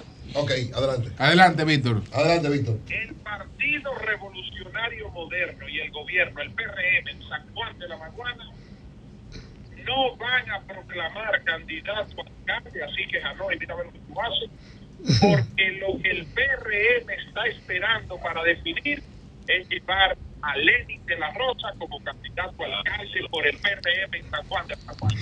Bueno, pues gracias, Ya. Víctor. Gracias. Qué una información. Sigo pensando igualito, Víctor. No me cambiaste en nada. Bueno, Absolutamente en tarea, nada me cambiaste. tarea. Yo quiero que tú sepas que yo sé hace mucho todo lo que se mueve. Yo sé que hay gente de esa que quería que los humanos. Frente a Paliza dijeron, juramentame mañana. Y Paliza dijo, pero aguántate, espérate. Date quieto, mi pana. ¿Qué es lo que ¿Quién pasa? es David Herrera? ¿Quién es David Herrera? David es un diputado de San Juan que eh, también aspira a la alcaldía por San Juan. un- fue reelecto varias veces. Ese Es un fue de- buen- del PRD para el PRM. del PRD para el PRM, sí. Ah, pues no coge cabeza. ¿Y por qué? ¿Y quiere ser alcalde? No, por eso es un derecho. ¿Y él no ha visto lo que le pasó a Manuel? Hanoi. Pero entonces- que eso no tiene. Pero por favor, Hanoi. dejen el drama con Manuel, que. Manuel es un hombre Hanoi, sabio. ¿Quién va a ser candidato Senado, a la senaduría del PRM? Bueno, hasta ahora no, solamente el PRM ha publicado dos candidaturas, prácticamente cuatro, de 24, eh, o sea, son de seis alcaldías, 18 distritos municipales, más la senaduría, más los cuatro diputados, allá solamente se han publicado cuatro plazas. Elvira Corporán, como diputada, Fran Ramírez como diputado, luego aparece nuestra querida amiga Eva en Matallaya como alcaldesa y el compañero de Padre de las Casas como alcalde. Solamente se han publicado esas. Yo publiqué que el 20 vamos a celebrar, ahora me dicen que voy a celebrar el 25, pero celebramos el día que sea. Te van a proclamar el 25, entonces. El- bueno, se va ya prácticamente hay que eh, proclamar a todos los candidatos. De eh, ratificar mediante asamblea a los candidatos electos por cualquier método. ¿Y tú con quién estás, además de estar con Luis? Porque en el PRM No, ahora. ¿cómo ah, así? No, no, en el PRM ahora hay que tener otro reaseguro. 28, no, ¿no? no, no, en el no, PRM hay que no, tener no. unos reaseguros ahora. Tú estás con Luis, sabemos que estás con Al Luis. 2024, A pero no, y no te Más a, mí antes me relajaba, me decía, pero tú estás con Leonel, Leonel está contigo, Leonel está con todo el mundo, Leonel o está, o está con nadie, hay gente que son así. No, pero Luis, a ver, yo no, yo no tengo un, a veces digo, pero ¿cómo que este fulano lo apoya el otro y él, y él tiene recursos? Y a mí quien me apoya, me apoyan los jefes, pero los jefes apoyan a todo el mundo. Y esa Car- es la verdad. Carolina te apoya. y Yo eh, siempre he tenido, Carolina te apoya. siempre he tenido, eso. siempre he tenido muy buena relación Eso- con Hipólito, sobre todo por su hermana. Chabela, que Ok. eh, Chabela esposa de Sergio y con el obispo Grullón y yo hemos tenido excelente relación y a mí me encanta la forma de Hipólito. Algunos dicen que yo Que un se poco. parece un poco. No, yo me parezco un todo. Yo decía un día que quería tener la sagacidad, Alegría, la alegría. autoridad de Trujillo, la sagacidad de Balaguer, el- el- la honestidad de Juan Bosch, la sabiduría de Leonel y la, la, jo- Ah, no, ¿y- y la- qué- la jocosidad de ¿Qué te, Hipólito. queda, qué te queda por hacer en San Juan de la Maguana? Bueno, eh, sería un tercer periodo para la Un alcaldía. quinto periodo. ¿Un quinto? Un quinto. Sí, Ah, eso sí, es. la- la- la que. No, no, no, no, Y yo no sé por qué va a haber competencia. La gente ya bonito. Cuando llega a una posición es muy difícil salir. ¡Ella bonito! Alcaldía de San. Juan, no Pero es Hanoi, Óyeme, cinco veces Hanoi. ¿Qué te queda por hacer? Y, ustedes conocen mucho, parte, gran parte de la historia, cómo, cómo se hemos ido trabajando y ganando y haciendo todo. Creo que estamos en el mejor mom- en el momento más cómodo para ganar. Y agradezco, agradezco al Partido Revolucionario Moderno el trato.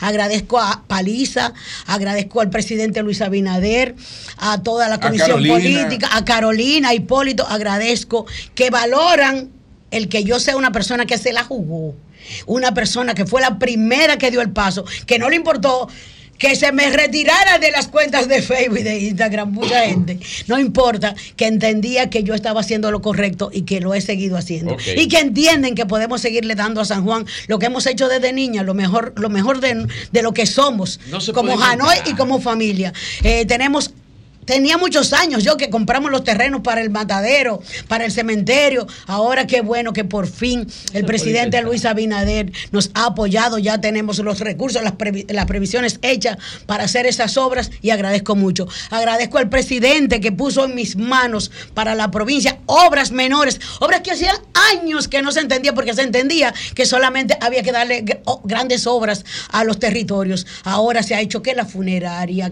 que el matadero, que el mercado, que el centro comunal, la cancha. El gobierno ha ido en lo grande y en lo pequeño a los territorios y eso a nosotros nos llena de mucha satisfacción. Pero sobre todo, yo quiero felicitar a toda la comunidad PRMista por su comportamiento y su participación activa en las primarias. Yo decía en un pequeño anuncio que hice que cuando febrero, cuando cuando febrero y mayo van a ser buenos, desde el primero de octubre se va a ver. Y realmente fue así. Felicitar esa participación y mucha gente, yo decía, ¿por qué tanta gente se quedó fuera del padrón? ¿Por qué tanta gente fue a votar y no se encontró? Para que ustedes vean que decían que había un padrón abultado, sin embargo, gente que había votado en otros procesos no fue. Pero también Hanoi. agradezco a mucha gente del ayuntamiento que se inscribió, que salió y que lo llevamos a votar. Para que se le quite el cliché de que Hanoi vino así. Hanoi, Hanoi, tú tienes 20 años ahí en la alcaldía. ya. 18, voy a 17. 17. ¿Cómo? Hanoi, Sí, ya. Hanoi, Hanoi, eh, tu visión política, entonces, 28. en este panorama actual, ¿cuánto saca el presidente de la República en por ciento? Dame un número ahí. Ella es de San Mira, Juan, pero ella no. no es bruja. No, yo, Willy, Sí, de- Willy decía que yo era bruja. No, Ella mentira. bruja. Cuando yo digo que no soy bruja, algunos, eh, Dime un numerito, dime un algunos, numerito, algunos expertos políticos dicen, Hanoi, eso no es malo, déjalo que crean, no que crean. No, no, yo no soy, no me gusta. Dime un numerito, Hanoi. Yo pienso que el presidente, cuando tú miras los números, primero él ha ido en orden ascendente, diferente a los demás que han tenido sus altas y sus bajas. Desde de que el presidente salió, ha ido en orden ascendente. Si tú dices ahora que él tiene un 60%, que eh, hay, por Ay, ejemplo, bruja. óyeme, un, hay un 8% de indecisos y que la mayoría de esos indecisos se va a ir por el que va a ganar, ¿qué tú quieres que yo te diga? Ay. Divide. Lo Bueno, sabe. Muchas gracias a Hanoi Sánchez. Hanoi no leyó a Diario Libre. Que va por un quinto periodo a la alcaldía. por un quinto periodo. No, no, no, no, no. Hanoi no. No es- Saca a Hanoi de la oración. No extraña nada no no extraña No, nada. no, no. 20 años en el poder. Me decía aquí que si yo extraño algo de mi partido, de mi partido original, primero siempre soy agradecida. Yo no soy una mujer que se va y cierra puentes. A veces no es por que tú hay que, tienes que dejar el puente, no para volver, sino a veces para seguir trayendo. Pero la verdad que Ay. soy no agradecida. tiene el puente.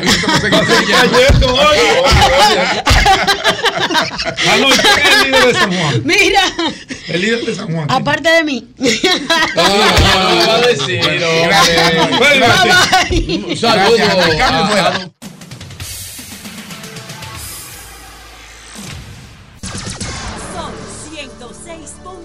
Son 106.5. Es 10 minutos. Buenos días, Nayí, adelante. Gracias, don Julio Martínez Pozo. Eury, muy allí buenos oración. días a Está todo el país y muy especialmente a este equipazo del sol de la mañana. Joan, Joan, por favor, yo quiero rápidamente que po- pongamos ahí en pantalla la actividad del sábado del candidato ya oficial alcalde del Partido de la Liberación Dominicana en Santo Domingo Este, Luis Alberto Tejeda. Y algunos, un cortecito y unos cuantos cortecitos también del recorrido que hiciera el candidato presidencial del Partido de la Liberación Dominicana, Abel Martínez, por eh, San Cristóbal, Baní y Asua. Pero también estuvo un encuentro ahí antes de salir en Santo Domingo Este. Así que ahí están eh, algunas de las imágenes del entusiasmo de la gente, del pueblo, de los peledeístas, esperando a Abel Martínez eh, cuando entraba a cada una de estas comunidades. Luis Alberto es un triunfador. nadie Miren, a Luis Alberto ahí en el acto de proclamación del sábado y Abel Martínez juntos. Eso fue en el Club Calero que estaba repleto afuera. Había más gente que adentro que se quedaron eh, con el deseo, ¿verdad?, de poder participar de esa importante actividad. Así que muy activo el Partido de la Liberación Dominicana durante todo este eh, fin de semana. Repito, Abel Martínez estuvo en Santo Domingo Oeste, estuvo en San Cristóbal, en Baní y también estuvo en Asua. Y ya ustedes pueden ver las imágenes de este recorrido y de ese extraordinario acto de proclamación de Luis Alberto Tejeda, que desde ya Santo Domingo Este lo ve como su próximo alcalde a partir del día 24 de abril del año Se 2024. puede mandarse el traje ya. Sí, señor. Alberto se el Miren, traje. miren, señores, siguen los lloriqueos, los gritos, los pataleos en el Partido Revolucionario Moderno. Eso no para, eso no para. Don Julio hablaba esta mañana del caso de Asua. Rudy González está renuente, sigue renuente a aceptar los resultados eh, de las encuestas que le dieron la candidatura a la actual senadora de esa provincia, Lía Díaz. Pero también hay problemas en Monteplata. En Monteplata hay serios problemas. Román de Jesús, diputado al Congreso Nacional, candidato, precandidato a la senaduría, dice que él ganó las encuestas. Pero sin embargo, le dieron la candidatura a Pedro Tineo, que también es otro diputado del Partido Revolucionario Moderno en la provincia. Román dice que él quiere ver las encuestas, que él quiere ver los resultados de esas encuestas, que le muestren el trabajo que se hizo, porque él, él entiende que él ganó la candidatura ahí en la provincia de Monteplata. Pero en Valverde, Edino Lasco, que aunque dijo que no se va del PRM, él hace serios cuestionamientos a los resultados de las encuestas en Valverde. Igual que don Roberto Rodríguez en el Ceibo. Bueno, que nosotros pensamos que esas quejas de don Roberto no saldrían de su casa, pero sí salieron de su casa. Don Roberto hizo una actividad multitudinaria en la cual dijo que él había ganado de manera contundente las encuestas ahí en la provincia del Ceibo y que por eso él debe ser el candidato a senador y no el senador actual, el señor Santiago Zorrilla. Pero en San Cristóbal siguen los gritos, Otoniel Tejeda, Tejada, perdón, que también aspiró a la senaduría. Él Yo- dice Que yo le dije a que- Otoniel que él perdió. él dice que no y que no ganó eh, eh, Gustavo Lara Salazar, que no ganó Gustavo Lara Salazar y que él insiste también en que hay que mostrarle eh, las, los- las encuestas que se hicieron. Yo le puedo mostrar tres a Otoniel, No, no, no. pierden tres. No, es mostrarle las que se hicieron para escoger los candidatos. Que tú has dicho aquí de manera muy clara que son tres compañías. La Ipso, está también la Gallup y está el Sastre Económico del Cibao. Centro Económico Centro del Cibao. Bueno, eso mismo, están los tres. ¿Cómo que el Sastre? Están los tres. Entonces, él quiere que le muestren eso. Pero ya tuvimos esta mañana temprano aquí al jefe de campaña de Orlando Martínez. Eh, él no dijo algo, Julio. Él no dijo algo porque entiendo que él no estaba autorizado para hacerlo. Pero yo lo voy a decir. Yo lo voy a decir. Orlando Martínez, diputado actual del Partido Revolucionario Moderno en Monseñor Noel, le dio un ultimátum al PRM. Le dijo, le dijo, que si no le muestran las encuestas donde están los resultados y él entiende, y él entiende que realmente perdió por lo que pueda ver en esas encuestas que le deben mostrar y que su jefe de campaña lo estaba exigiendo esta mañana, si no hacen eso e insisten en proclamar a Héctor Acosta el Torito como candidato a senador, él se va del Partido Revolucionario Moderno. Él le dio un ultimátum a la dirección del partido.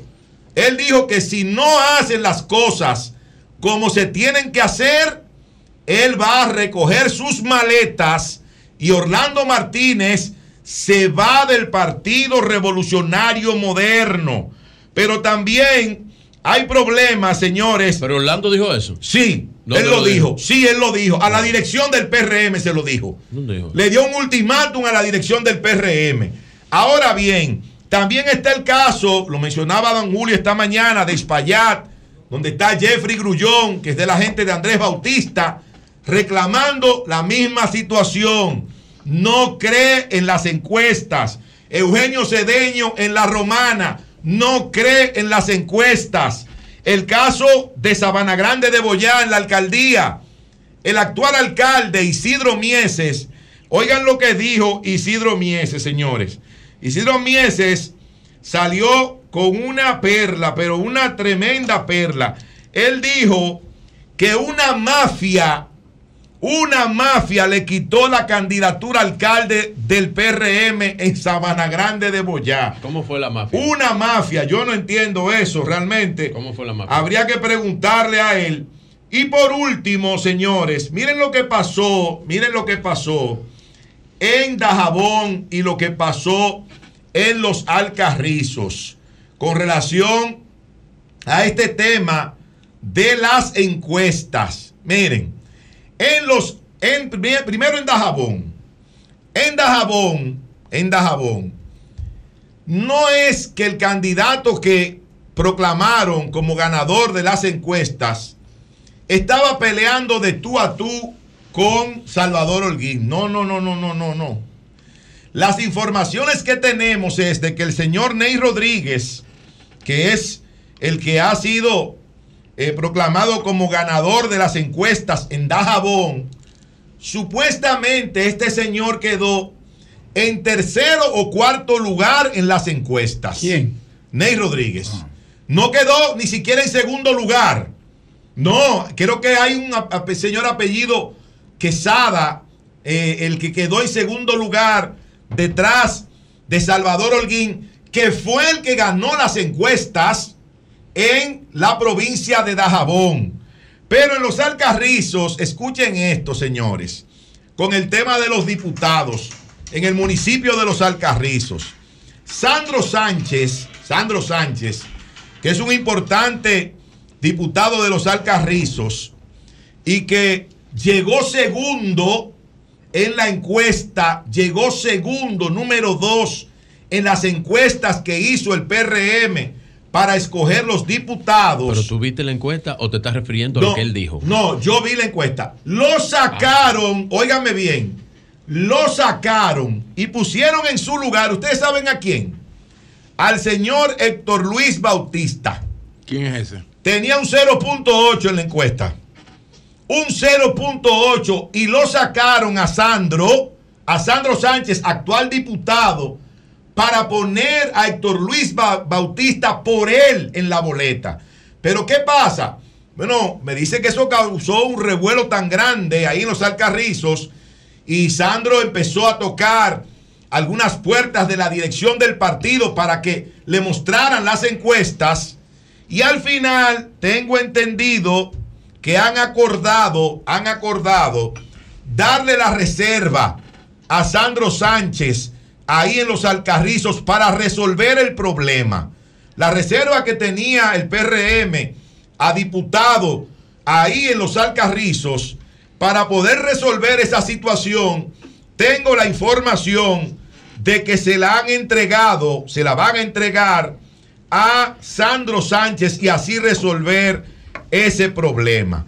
Miren, señores, rápidamente quiero decir lo siguiente con relación al tema que el maestro trajo esta mañana del informe que lo trató también nuestro compañero Pedro Jiménez y ahora de manera más reciente lo acaba de hacer nuestro compañero Jonathan Liriano.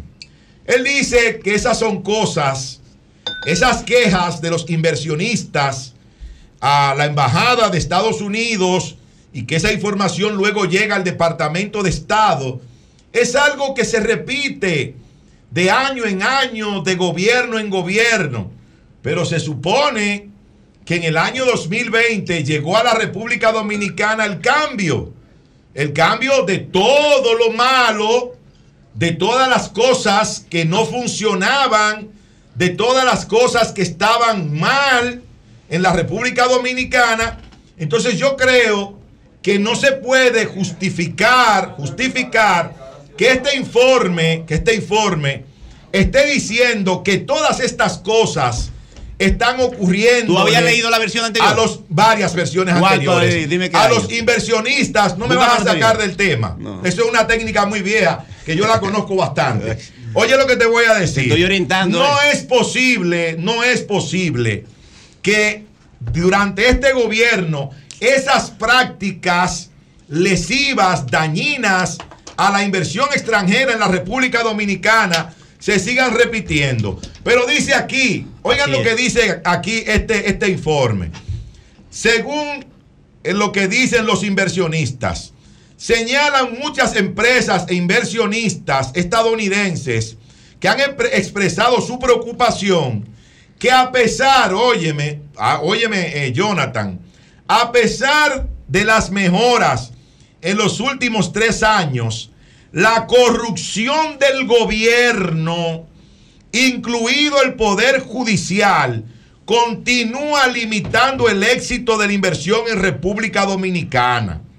Asimismo, advierten que la administración de Abinader no ha logrado todos sus objetivos declarados y presenta una tendencia a reducir, a retirar medidas de reformas importantes cuando atraen incluso niveles modestos de críticas públicas. Dentro de este último grupo se incluye la reforma al sector eléctrico y la reforma fiscal. Así se expresan, así se expresan los inversionistas norteamericanos de ese buen clima de inversión que supuestamente tenemos en la República Dominicana. Una cosa es lo que dice el titular de una información y otra es lo que dice el cuerpo de la información, que es precisamente a lo que le hemos dado lectura para que el país se pueda edificar de por dónde camina la República Dominicana. Parece que el presidente eh, Luis Abinader no, no había leído el informe o estaba de muy buen humor en la proclamación de él como candidato por el Partido Socialista Verde y por moda, porque él en ese encuentro, en esa actividad política, él dijo de manera muy categórica que el camino de la impunidad está cerrado. Pero no es eso lo que dice el informe. El Departamento de Estado está contrariado. No es eso lo que dice el informe. El informe habla de mucha corrupción. Mucha. Eso es lo que dice el informe. Entonces, no se puede hablar de que está cerrado el camino de la impunidad cuando más de 40 funcionarios de su gobierno han sido destituidos por usted, pero no hay uno solo que haya sido sometido a la justicia. Ah, verdad que la lucha contra la corrupción y ponerle fin a la, impunidad solo aplica para los eh, funcionarios del pasado gobierno, para los exfuncionarios del Partido de la Liberación Dominicana y del gobierno de Danilo Medina. Ahora cualquier funcio- funcionario se puede robar la institución que dirige completa y no pasa absolutamente nada, porque con una simple desti- destitución basta.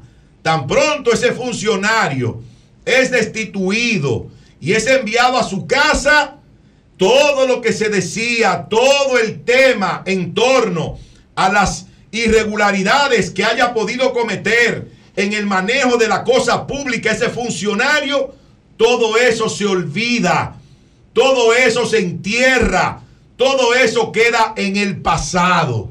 Así que, presidente, presidente, revise bien eso, revise bien eso, porque la corrupción continúa y no es cierto, no es cierto que el camino de la impunidad en la República Dominicana, en este gobierno, se haya cerrado. Bueno, tenemos a Cristian Castillo desde Elías Piña para que nos diga cómo va el desenvolvimiento de la frontera en esa vía. Buenos días, Cristian, adelante. Saludos, don Julio, a todo el país. Adelante, Cristian. Eh, sigue el sol de la mañana. gracias, gracias. ¿Cuál es la situación en la frontera eh, por Elías Piña? Bueno, don Julio, en estos momentos se puede decir que el intercambio comercial, que habitualmente se celebra los días lunes y viernes, en este caso hoy lunes aquí, está prácticamente nulo. Los nacionales haitianos han procedido a no llegar aquí a esta zona de Elias Piña, específicamente el Carrizal, a pesar de que el portón está abierto desde tempranas horas, pero ellos no están pasando. Ellos se mantienen en una actitud eh, de protesta en contra de las acciones tomadas por el gobierno dominicano y el- prácticamente es nulo hoy el intercambio comercial. Hay que destacar, don Julio, a todo el equipo allá, Que varias, varias asociaciones comerciales que hacen comercio aquí en esta zona, entre ellos la Asociación de Comerciantes de Habichuela, eh, se han concentrado en forma de reclamo, eh, haciéndole un llamado al gobierno dominicano para que busque una forma de ver cómo flexibiliza las medidas. Dicen si están de acuerdo, porque se está preservando la sober- soberanía nacional, pero hay cosas que le están afectando a ellos. ¿Cuál es la situación, don Julio? ¿Por qué los haitianos no están pasando? Porque lo que se permite en estos momentos, dentro de las medidas, es que se pase a pie. No pueden entrar vehículos de carga al país. Entonces los haitianos tienen que pasar a pie. El intercambio, entonces hay un área que se ha destinado para que los vehículos de carga dominicanos se estacionen. Los haitianos van y hacen su compra ahí, pero tienen entonces que volver con las cargas a pie y les resulta que es imposible. Entonces los comerciantes, específicamente los vendedores de habichuelas, eh, dicen que no hay forma, porque entonces tienen que pagar un flete a los haitianos para que ellos de manera a pie entonces vayan y crucen a su país. Por eso aquí prácticamente el comercio es nulo. La puerta ustedes pueden, pueden ver unas imágenes a lo que nos siguen Sí. por la televisión, pueden ver unas imágenes ahí que así en este momento está esta puerta aquí desolada, ellos no están cruzando, es la información que tenemos aquí. Cristian, y por allá que tú has escuchado de las encuestas eh, y los candidatos, eh, ¿cómo va eso por ahí? Bueno, específicamente en esta zona, la región del Valle, tenemos acción informativa. Específicamente aquí en Comendador, partiendo desde el punto donde nos encontramos. Aquí eh, el candidato a la alcaldía es Niño Morillo, eh, una persona que las encuestas. Entonces, eh, el, el alcalde actual no resultó ganador. Ahí perdió el alcalde actual. más. Correctamente. El, Oh. el- el- el alcalde de, de aquí de Comendador, Julio Núñez, no resultó ganador. Resultó ganador en este caso Niño Morillo. En este caso también. Niño, ¿cómo se llama, niño? Ni- ni- niño Morillo, empresario Niño Morillo. Niño Morillo o, o Morín. Ese- sí, Niño Morillo. Ese es el candidato Sí. oficial a la alcaldía del PRM. Entonces, en el ámbito congresional, Milis Johnny Martínez, quien es la actual gobernadora, resultó entonces también señalada como la candidata a, a la diputación. Pero Cristian, aquí- el sí. nombre, el nombre de pila de, de niño, ¿cuál es? Niño Morillo, así, así No, no, pero el nombre real, porque yo conozco varios morillos allá en, en Elias Piña. Esa esos son lo mismo, la misma familia. Ahí está. Carlos Morillo Chijo, está Carlos Morillo Chijo, que es también uno que aspira a diputado, pero por la provincia de San Juan, que también está muy puntero. Pero repetimos, don Julio, Mili Johnny Martínez, quien es la actual gobernadora, Sí. ha sido seña- ha sido señalada. Eh, eh, la provincia de La Piña tiene dos diputados, tiene dos diputados. Y el otro diputado entonces es Luis Castillo Gano, ¿Y ese, también ha sido señalado. y ese alcalde que perdió era del PRM Del originalmente. PR, sí, del, PR, es del PRD. El Ah, ya ha venido del PRD, otro que le pasan la De lo que se fue del PRD. Y otro que le Oh, pasan la, la, la, Caramba. la plancha por Pero hay encima. que destacar, Julio, hay que destacar que él fue de los fundadores también. Él se fue del PRD, pero fue fundador. Ah, no, pero él fue fundador del PRM. no Ah, se fue ah, del ok, PRD. ya en, el no, ámbito, no que fue ahora. en el ámbito, en el ámbito de San Juan, en Sí. el ámbito de la provincia de San Juan, que también tenemos también acción informativa en San Juan, Sí. eh, cabe destacar que como ahí estuvo recientemente en el estudio eh, Hanoi Sánchez, que es una Sí. persona que indiscutiblemente, señores, Hanoi, aquí todo el mundo la ve como la candidata oficial a la alcaldía. Porque hay una, hay una situación que, que está, tiene un run run, como decimos aquí popularmente, en el caso de los de los de los de la rosa. Le decimos de, de- de cariño le decimos de los de la rosa aquí. ¿Qué pasa con lo de la rosa? En el caso de lo de la rosa, ese sonido, eh, pienso que le ca- causando un poco de daño a ellos. El sonido de que se van, que se queda. Que nosotros dimos la información hace varios meses de que ellos estarían en una negociación, entonces se hizo un desmentido incluso, eh, pero en estos momentos eh, hay un descontento, obviamente, hay un descontento, donde eh, el PRM ha señalado a Fran Ramírez, que en su etapa principal, Fran, Ra- Fran Ramírez se presentó como, como aspirante a senador, incluso las vallas están colocadas. Entonces luego el PRM señala a Fran como diputado y a la actual gobernadora que es Elvira Corporán. Ellos hasta el momento son ellos dos que están señalados. Pues falta Nidio Encarnación, que sigue corriendo por la senaduría. Está también Osvaldo Canario, el eterno del PRM, y Manuel Mato, que dice que con él hay que hablar. Manuel Mato pertenece a, a Alianza País, Ok. de Guillermo Morel. Sí, pero en el caso que el caso que suena más aquí en estos momentos es la situación De lo de la rosa. A lo interno con Hanoi Sánchez, que aquí internamente se dice aquí que Hanoi es candidata, pero también se dice por otro lado que el PRM estaría en un proceso de negociación con lo de la Rosa. En este caso, Lenín de la Rosa, que hay un disgusto, que ya todo el mundo sabe que hay un disgusto, donde se menciona que yo, Mayra Medina, ha tocado incluso mesa de manera fuerte, dice que él no va a hacer. ¿Por qué? ¿Y, ¿Y por, por qué? qué? ¿Y por qué? Pero explícanos por, Por- qué. Por- él, él- él ha estado asistiendo a diferentes medios de comunicación local en esta zona, don Julio, y donde de manera reiterada él dice que Félix Bautista es el líder en la parte senatorial y que no se puede eh, discutir esa parte. Entonces, eso le ha hecho daño, porque en la parte alta de su partido, el PLD, no lo han autorizado a decir ese tipo de declaración. Entonces, eso le ha hecho un daño, porque él prácticamente ha señalado a Félix Bautista como su aliado a la senaduría, donde ese partido acaba de señalar a Mauro Piña. Mauro Piña fue gobernador de San Juan cuando el PLD. Sí. Entonces, entonces Lenín de la Rosa, en los medios de comunicación, ha estado contradiciendo la, la línea hasta el momento de su partido, diciendo, diciendo que Félix Bautista tiene un liderazgo, entre otras cosas, y pidiendo públicamente una alianza, lo, lo, lo cual le, le- le está haciendo daño, según lo que ellos eh, informan, los PLDistas. Que aquí, aquí se puede decir que está descartada la alianza, don Julio. Bien.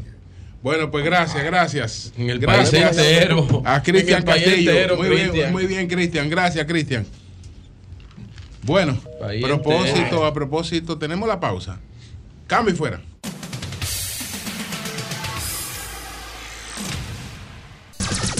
Son 106.5. 10, 28 minutos. Vamos con Virgilio más adelante a verle así conversamos con uno de los abogados por la pequeña riña que hubo en La Vega. En la que- Pequeña. En la que Tecachi 69 Y llegó, 69 pecosoles repartió. fue, fue a desbaratar un estudio ahí. Sí, de que había un problema ahí. Que había, había un problema. Él parece que estaba, le, le habían dado una información medio rara. Están haciendo arreglos. Eh, rara, entonces él Que le arreglaron a la. a la- a No, la- no, arreglos eh, musicales. eh, él fingió, él fingió día que se iba de que iba a estar fuera del Él- país. Pero ¿qué fue lo que Y lo que, arregló? y Y que- apareció de sorpresa. y lo que estaba acechando, entonces. Arreglaron una canción, Julio. La muchacha Sí, estaba ¿tú has oído el disco de Toño que dice que A la mujer de un amigo mío. No, Ah, no, te, te va. te- no, no, no. Eso dando Toño. Toño que tiene golpes. A mí me duele porque es mi amigo y este inocente. De lo que está pasando. Ah, Eh, pues, víbora del bar. Bueno, pues, Juega con el amor. Mire- Míralo ahí, míralo ahí. eh, Llegó al Mira, estudio. mira, mira. Ay, pero fue una banda. Pues yo creía que era una. No. Yo creía que eran tres pecosones que había dado ahí. Terminó Es- es que la arrestado. información era sensible, Julio. Pero ella parece que le avisaron porque ella se fue antes y se fue la otra persona. Pero tú esos tipos, todos. Es una turba. Eh, sí, llegaron Esa es la seguridad de, de Tecachi. Y el moreno fuerte, grandote. Llegaron ahí amigo de repartidos. Tecachi. Mira, mira qué pasa. ¿Y, y por qué fue que Él- llegaron? Eh, ¿Qué, repartieron qué- qué era lo que Es le una pasaba? pistola que lleva en mano. ¿Y qué era lo que le pasaba a Yailin? Ese estudio Es que estaba haciendo viral. Es que sí, eh, ese estudio, ese es un estudio ahí de uno que se llama La Mafia, que sé yo cuánto. ¿Cómo que se llama? Ah, pero Sí, mira, entonces, mira. pero antes Cachi. Ah, pero él estaba ahí, él estaba ahí. Ay, que Eh, era con un grupo. La mafia. Y está, y está suelto. Ah, Tecachi- Era que le estaban haciendo un Tecachi arreglo a está sospechoso entre Yailin y Ah, y ah, la que- Mafia. Que ya- Yailin le estaba haciendo un arreglo. Le dieron a Daimo la mano. le llama José. José, musical. A estos tigres, a estos tigres, a estos tigres que son extranjeros tienen que saber que a la dominicana hay que atenderla bien materialmente, pero la dominicana tú estás insinuando Está- cosas. Está- ¿Cómo está- fue? está hablando feo. está A. Jonathan. aquí con todos los hierros que se El, trabajan. el coro de la canción de Toño ¿Cómo dice: dice? Aquí con A la mujer de un amigo mío se la están. Que lo voy a cantar yo, lo voy a cantar. A la mujer de un amigo mío se le tres. Están. A la mujer de un amigo mío se le están aconsejando. A mí me duele porque vi a Pico y va, no, pero, pero. Jonathan, pero tú le Juega con el amor. Ahorita le mandan una Bueno, turba a ustedes. ¿Qué van a hacer? Virgilio, Adelante, adelante. Hablando que uno se entiende. Gracias a todos los que nos escuchan a través de este también. Sol de la Mañana de Sol 106.5 RCC Media, la catedral de la opinión en la República Dominicana. Y hoy es lunes. Hoy es lunes 16 de octubre. Y quedan, Hoy va la mensual hoy. la- la- quedan, ¿Cómo es? quedan, No, es diario. quedan Respeten. 13 días. 13. Zafa. Zafa. 13 días para la fie- el, el- el funeral colectivo. Funeral colectivo. Pero que si hoy va la, la mensual. Hoy, La hoy funeral lunes. Era lunes. Hoy va la mensual. Los lunes está el presidente hoy en la semanal. Ah, la semanal. La semanal. Yo creía que la mensual. La semanal con el presidente Luis Abinader, 4.30 de la tarde. Todo el mundo conectado con eso. El país atento a lo que siempre eh, presenta el presidente de la Lea, República. Carmona está en la, en la Vega, en el conocimiento de la cosa. Entonces, tengo acá, bueno, el presidente hizo una serie de inauguraciones este fin de semana, empezando por la inauguración del puente de Pontón en La Vega. Atención, Joan. Eh, eso era un puente que lo solicitaban aquí y, había, y nos llamaban acá eh, para la terminación del puente de Pontón de La Vega. Eso, 47, eh, 467 millones invertidos en el puente de Pontón La Vega.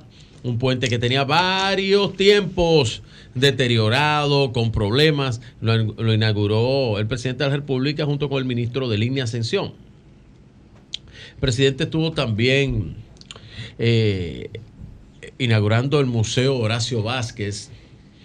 Eh, resaltó los valores democráticos eh, que enalboló el presidente Vázquez y sobre todo su legado de honestidad. Que dijo, dijo el maestro esta mañana en su editorial que acusaron al, al médico eh, que había envenenado Delgado, al presidente, sí. al doctor, que había envenenado al presidente eh, Vázquez.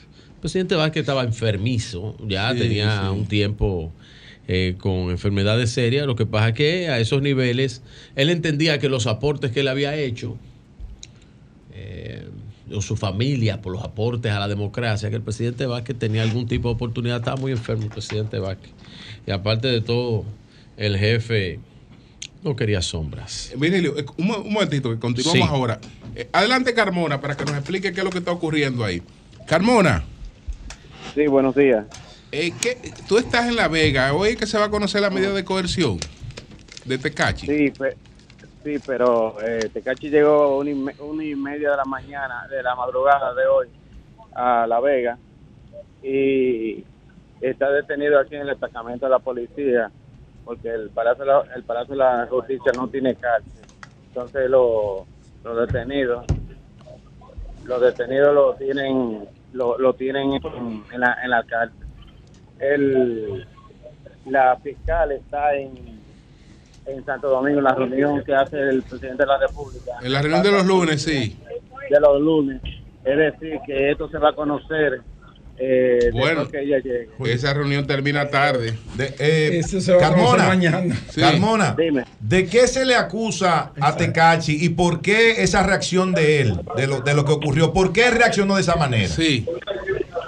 eh, él le había dicho a, a Yailin que ella que, que ella que no fuera la, eh, donde eh, eh, ese muchacho ese productor La mafia. Vega. Daimon la mafia. la mafia Daimon la mafia y él y él y ella ella arrancó ella arrancó del aeropuerto hacia acá y él él eh, ella pensaba que él estaba en Miami pero no parece que él él llegó primero que ella Oh. ¿Y, y- y qué era lo que se iba a grabar en ese ¿y cuál era el interés de ella de ir a do- donde ese productor? Sí. ah graba, a, a grabar un tema que ellos estaban eh, que él estaba produciendo Un arreglo. Mm. Ella le estaba, haci- él, él le estaba haciendo un arreglo.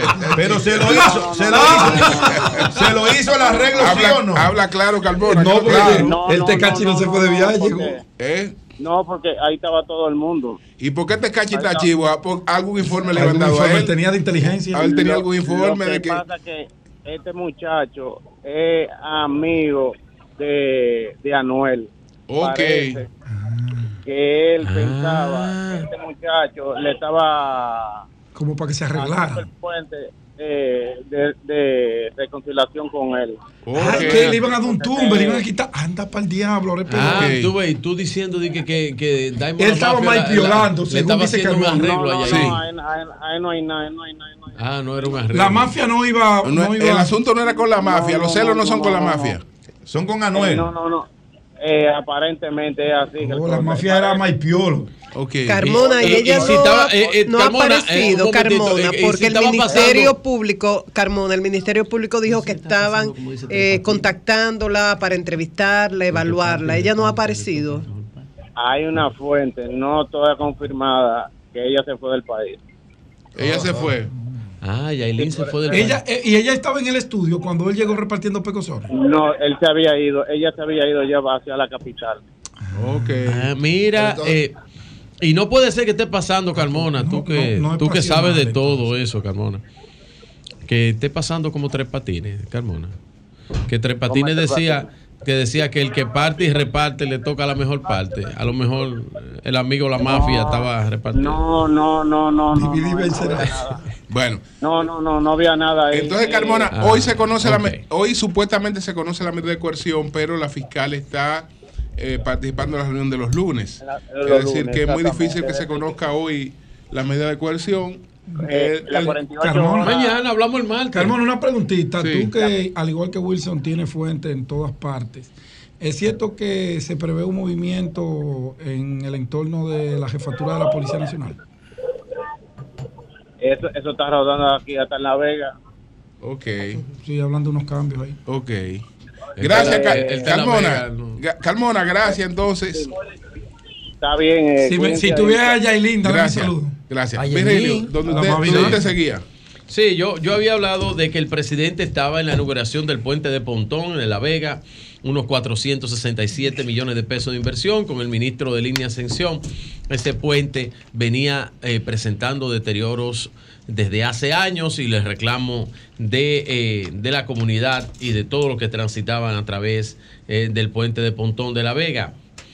El presidente también estuvo en inauguraciones en el Museo Hora- Horacio Vázquez, en los cuales enalboló el legado de honestidad de- de- del presidente Vázquez. Ya ustedes saben eh, eh, lo que pasó con el presidente Vázquez, que él quería que alguna vez iba a ser presidente otra vez, pero Trujillo se le, se le interpuso en su camino y Trujillo no quería sombra. Por eso dicen que el médico lo envenenó, pero en realidad el presidente Vázquez presentaba un cuadro complicado de cáncer y estaba, de hecho, bien, al momento de su muerte él estaba bien inhabilitado y aislado eh, desde hace un tiempecito. Pero el en médico ese era- tiempo no había era- tanta era- medicina. Era muy amigo de él, muy amigo de la familia. Sí, sí. Incluso eh. eso se vio como, como una desconsideración porque no, no le pagaron los honorarios. ¿No le pagaron el cuarto? No le pagaron los honorarios. Ay, y- pero no es tanto el, el tema de los honorarios, sino lo que eso significaba en términos de deshonra que se había puesto, compuesto. Eh, Esas familias fueron enemigas, no sé si son enemigas todavía.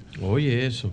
El presidente también inauguró el puente peatonal de Tamboril, la escuela básica en Monte Adentro, esa es la escuela básica eh, secundina Torres City. Eh, también con el ministro, eh, viceministro, ahí estuvo el viceministro de la vivienda del MIBET, estuvo Dani Santos en representación de ministro Carlos Bonilla y el presidente de la República estuvieron ahí en la inauguración de 200 viviendas más en Ato del Yaque. Wow. Eh, todo toda la semana 200, 400, 500 viviendas el MIBET. Wow. Muy productivo el, el MIBET. Y bien, y el presidente Carlos hizo... Verdugo, Verdugo, esta- esta- Carlos, Carlos. Bonilla, un verdugo. Carlos Bonilla, un verdugo. Miren, el presidente eh, estuvo también en una reunión con el Frente Agropecuario. Y el presidente habló de sus logros en el plan agropecuario, hablando principalmente del aumento del financiamiento agrícola, el subsidio a los fertilizantes para los pequeños productores. Vaina está más caro que antes ahora. Eh, está bien, pero tú debiste decirlo en tu comentario que fue muy largo. Eh, fertilizante para los pequeños productores Es y para eh, eh, y lo que se ha hecho, todo lo que se ha logrado para eh, poder eh, mantener la estabilidad en las materias primas, en, en materias primas claves para la producción agrícola nacional. En este plano, el presidente también en ese mismo lugar hizo un debate buscó y le dijo a la oposición política algo muy clave. El presidente dijo que está dispuesto a debatir con estadísticas los aspectos de las políticas públicas. Los aspectos de la política pública. ¿eh? Que quieran discutir con él. Yo en ese aspecto quiero hacer una pequeña aclaración. Los proyectos y actividades que un Estado diseña y gestiona a través de un gobierno y una administración pública con fines de satisfacer las necesidades de una sociedad. ¿Por qué yo expreso la, de- la definición de Solamente- políticas públicas? ¿Por qué expreso la.? Porque el candidato del PLD, creo que es eso que tú ibas a decir. Exactamente. Candidato Abel, Abel, Abel. Martínez. Abel Martínez. Aceptó el reto del presidente. Lo que pasa es que Abel todavía no tiene un plan de políticas públicas eh, de cara a su, a su presentación. No lo, no lo ha anunciado, nadie lo ha visto. Se está, se está terminando, se están dando los toques finales a su Ah, programa de cuando, gobierno. Cuando él lo tenga, entonces él puede hablar de eso. Ahora no, mismo él no no, lo tiene. él puede hablar de eso. Él no lo tiene. Él, Él no lo tiene. de Dele, unos avances que vaya Pero- una línea para que. Pero habló de algo que tú resaltaste, Nayib, de la transparencia y la impunidad. El camino a la, el camino a la impunidad está cerrado. Como- Y yo quiero, Como lo del yo quiero Babel, ¿eh? resaltar eh, esta, esta encuesta de Gallup en Latinoamérica, si me la pueden poner ahí, que es la encuesta sobre eh, la transparencia en, en, eh, en Latinoamérica. Y si ustedes se fijan, el lugar donde está eh, la República Dominicana, miren la República Dominicana. Porcentaje de personas que citan la corrupción como principal problema del país. Antes, nosotros estamos en los cuatro primeros lugares. cuatro primeros lugares de Amer- No es falso, porque yo manejo ese Sí. tipo de cosas. Si La tú me lo traes, la la, falsedad. lo voy a buscar. En Búscalo. otros años, Búscalo. la corrupción El nunca segundo y el tercer lugar. Pero No, por eso Dios. no es pero por Dios, espérate, Nayib. eso no Nayib, es verdad. Nayib. La corrupción Nayib, nunca ha sido un tema importante. Si me permites, en, la- en los- en las si me encuestas en el país. permites, Claro, si claro me que sí, permites, un momentito. Claro que sí, 2018 Si me 19. permites, Nayib, te Llegó al corrijo. primer- llegó al primer te lugar. corrijo y mañana Me vas a dar la. Perdón, perdón, Jonathan. Adelante, adelante. Mañana me vas a dar la razón. ¿Cuál es? Estás confundido. Una cosa es el tema como tú lo analices de parte nacional. Aquí estamos hablando de Latinoamérica, para que tú lo sepas. No, y y es una pregunta Y específica. nacional llegó a estar en el pero, primer lugar. Pero en primer lugar llegó a estar nacional. Pero él lo está diciendo en manera amplia y general. Yo En le la- estoy la diciendo, ola que ustedes crearon en el escúchame. 19. Así es. Sí. Escúchame, En una Nayib. ola inflada que Nayib, ustedes crearon en el Nayib, 19. Nayib, fue tan inflada que se lo llevó a ustedes de encuentro. Claro que sí. Mira, pero no es Pero eso. búscalo de ahí para atrás. Pero no es eso. Es que la corrupción y los índices de transparencia y de corrupción se miden. Y la República Dominicana estuvo situado entre el 1, tercer y el más bajito que alcanzó fue el cuarto lugar. Para que tú lo sepas. Y ahí está demostrado en ese cuenta internacional de, de Gallup en Latinoamérica, donde Gallup eh, sitúa a la República Dominicana en, en un distante, eh, creo que treceavo, catorceavo lugar. Eso es importantísimo para que ustedes vean cómo ha avanzado y por eso el presidente dice que el paso que el paso de la impunidad que el camino de la impunidad en la República Dominicana está cerrado ahora si tú evalúas el tema corrupción, que es como tú dices, ahora la percepción de la corrupción ya no es tan importante para la gente porque la gente se siente que algo y que cosas importantes se han hecho en base a la justicia y a la corrupción administrativa. Esa es la verdad. A ti te guste o no te guste. 16 años 16 años donde aquí no pasaba nada. Ay, me está mandando donde cosas. aquí no pasaba me está nada. mandando cosas. Miren, eh, hablando de encuestas, Solamente ahorita. hoy no es miércoles de encuestas ni numeritos. Hoy no es miércoles, pero para el miércoles voy a traer un análisis. Pero no quiero dejar pasar esto porque se me atrasan las fechas. Y se publicó una encuesta del Centro Económico del Cibao. Y está ahí.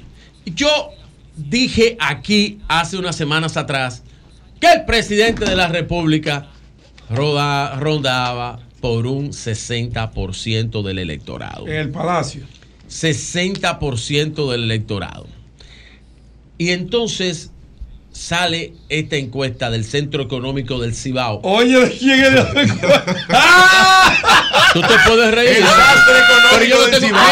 Mira, mira, mira, pero vuelve y ríete. Ríete otra vez. ¿De quién es la encuesta? Ríete otra vez. Cuando me diga la No, pero encuesta, ríete. de un empleado del De un presidente. empleado del Pero ríete, presidente. Ríete de un tú también. Pero presidente, Pero ríete tú también. yo no me de un empleado del presidente. Sí, pero mira. Respeten a la Pero audiencia. ante, ante ustedes reírse. De un pero empleado ante de Luis ante tú, no. ante tú y Así Nayib no. reírse. ¿Tú sabes que yo le digo a ustedes dos? Ay, por Dios. Lo mismo que le digo ¿Qué siempre. dices? ¿Qué dices? Tráiganme una maldita encuesta, aunque sea media. Tráiganme una encuesta de su casa señor. que tenga eso. respeto o algo. Miren eso. Tráiganme algo. No, pero- pero no me traiga que eso, No no te- tienen no te nada. de la audiencia. Nada más, No, burlándose de la audiencia se burlan tú, miren tú y toda la oposición que no tienen Miren, nada en la yo mano. creo en el RCC y todas las encuestas, todas las encuestas, 78 ustedes le va a la. Aguilera. 78. No, está Todas las critican. Por eso que están como No el diablo esos ¿Y tú PRMistas, sabes porque por fue qué él no que hizo la traen una? encuesta. ¿Tú sabes por qué no traen una? Ay, ya yo sé, Nayib. ¿Tú sabes por qué no traen una? ¿Tú sabes por qué te no está traen creciendo una? la nariz. ¿Tú sabes por qué? Tú no puedes hablar de eso.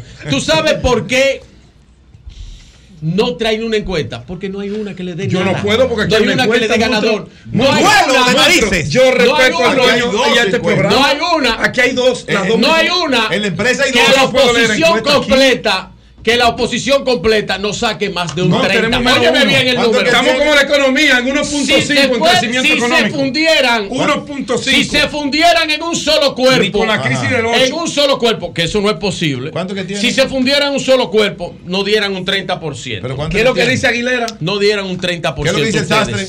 Sastrería económica Ustedes pueden decir lo que ustedes quieran, pero traigan una. No, no, pero dime Aunque cuánto- sea, si ustedes quieren, en papel de baño, ¿cuánto del que ustedes utilizan. No, no, no, no, no. Tráiganme una te pido que me imprima. una. Imprímeme esa para llevármela para mi casa. una. Claro, imprime el papel suave. una. Porque eso, ¿Tú eso para ustedes qué, no hacen. Sí, Nada más es criticar todas las encuestas. Pero bien me dijo un maestro de la comunicación y la radio, me dijo a mí, a lo mejor es porque no hay ninguna. Y es verdad, es que no tienen ninguna. Mira, hasta no tienen, bien. no tienen nada. Entonces el miércoles voy a hacer un análisis eh, El equipo técnico está muerto en la profundo Sí, sobre lo, que, sobre lo que tiene que ver sobre lo que tiene que ver con las encuestas internas de todos los partidos. Le advierto. No, si no se ha quemado el PRM antes de eso. Le advierto. A lo mañana. Le advierto a que ustedes no hagan tanto, oían allí con una lista interminable de gente ahí que él, dijo, que él dijo que estaban llorando. Algunos están llorando, algunos no. Su lloriqueo, su- Yo lo que espero, yo lo que espero que tú estés preparado, tú y tú, Pedro, y tú estés no preparado para la lista de los lloriqueos que vienen con las encuestas de ustedes. Cambio fuera. El sol de la mañana. El sol de la mañana.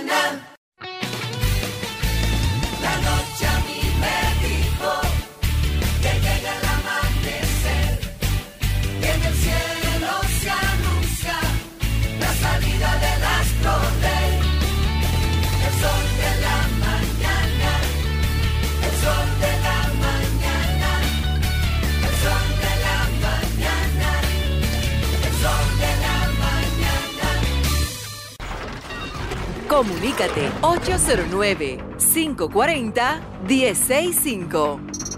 1-833-610-1065 desde los Estados Unidos. Sol 106.5, la más interactiva. Buenos días, buenos días, buenos días. Buenos días.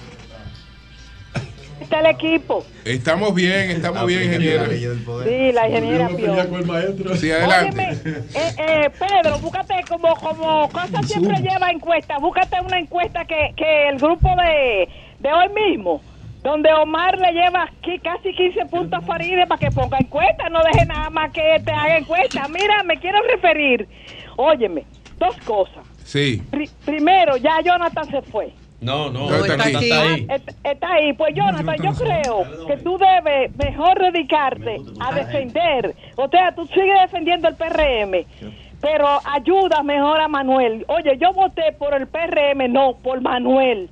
Te ve que yo nunca lo he atacado, pero señores, ahora, tú sabes lo que está dos, dos semanas en, en, en lugares donde hay apartamentos. Nadie puede estar más de tres días sin sacar la basura de un apartamento. Ey, ¿qué sector? ¿Qué Ayúdalo, sector? Ayúdalo. ¿Qué sector? Y- y- ¿Eh? ¿Qué sector? El Juan Pablo o tú dices que está Martín Polanco, que ahí simplemente hay unas máquinas, no, no Martín Polanco. No, está abierto, oye, está abierto. Ahora usted va y está abierto.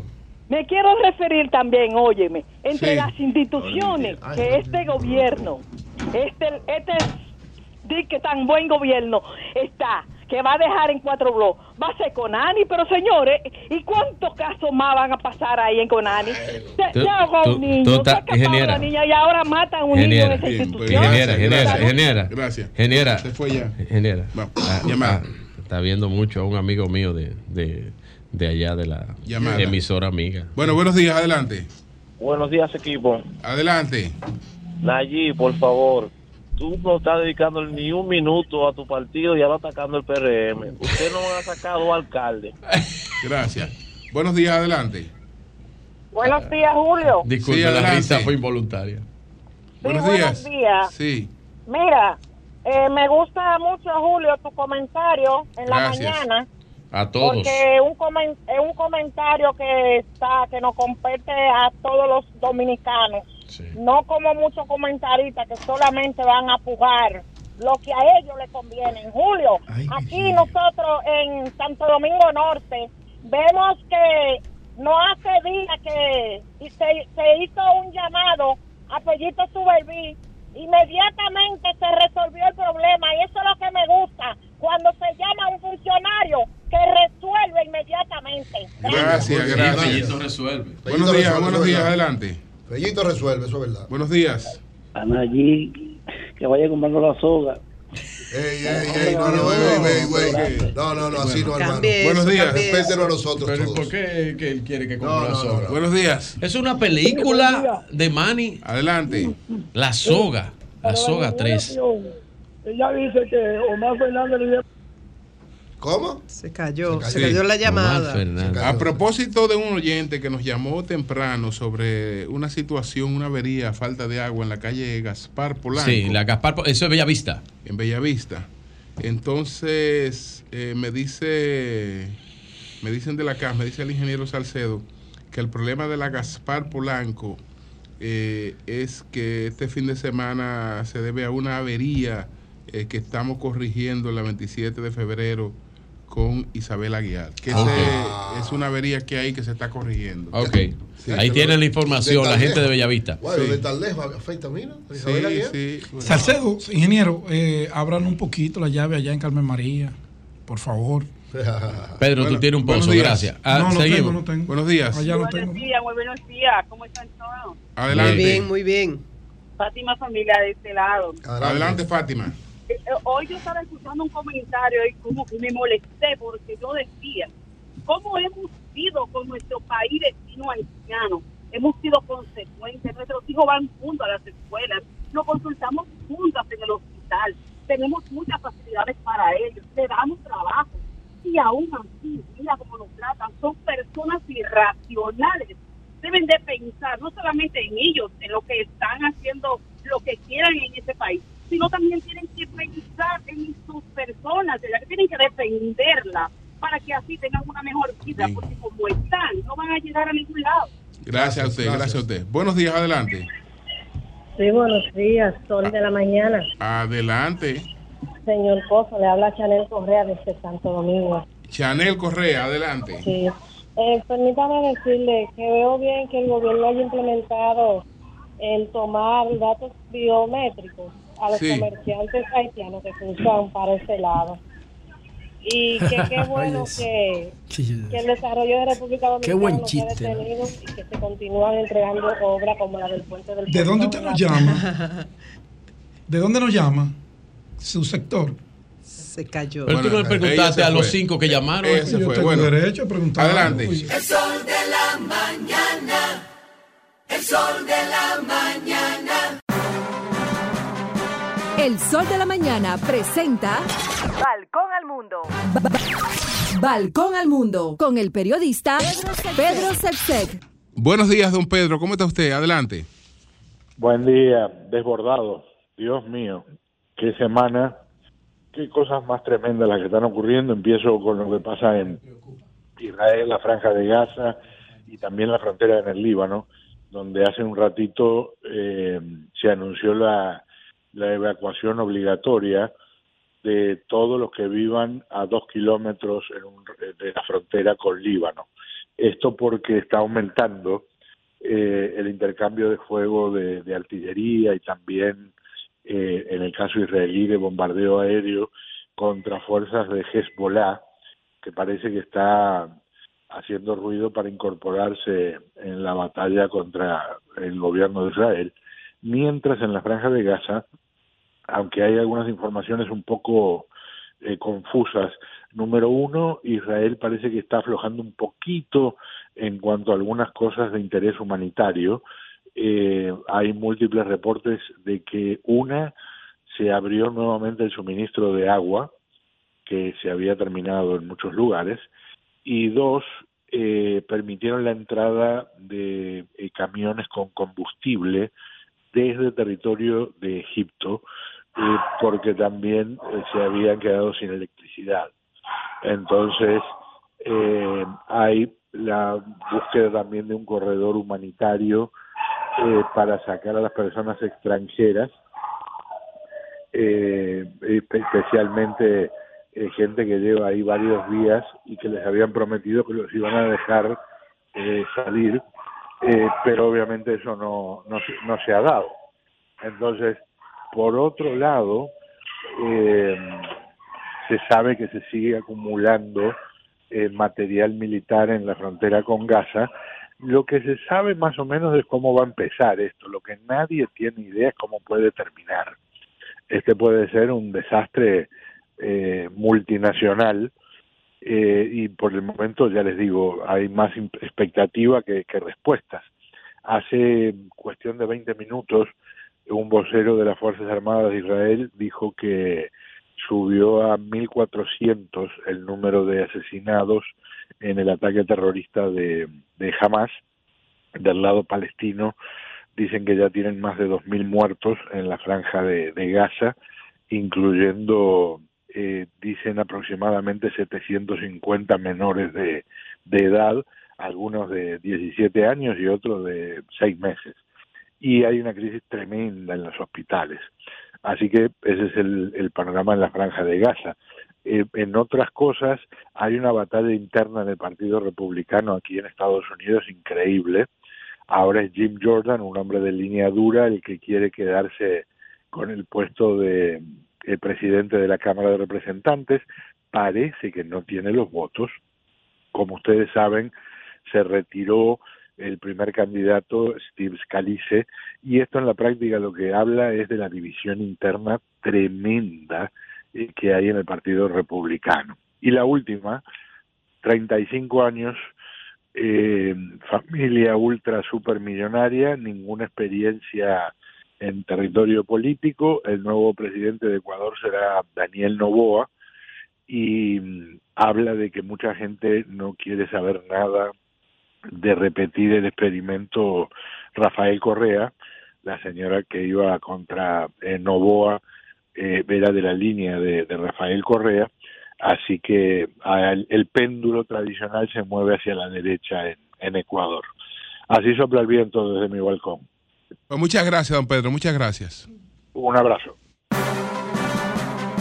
El Sol de la Mañana presentó Balcón al Mundo.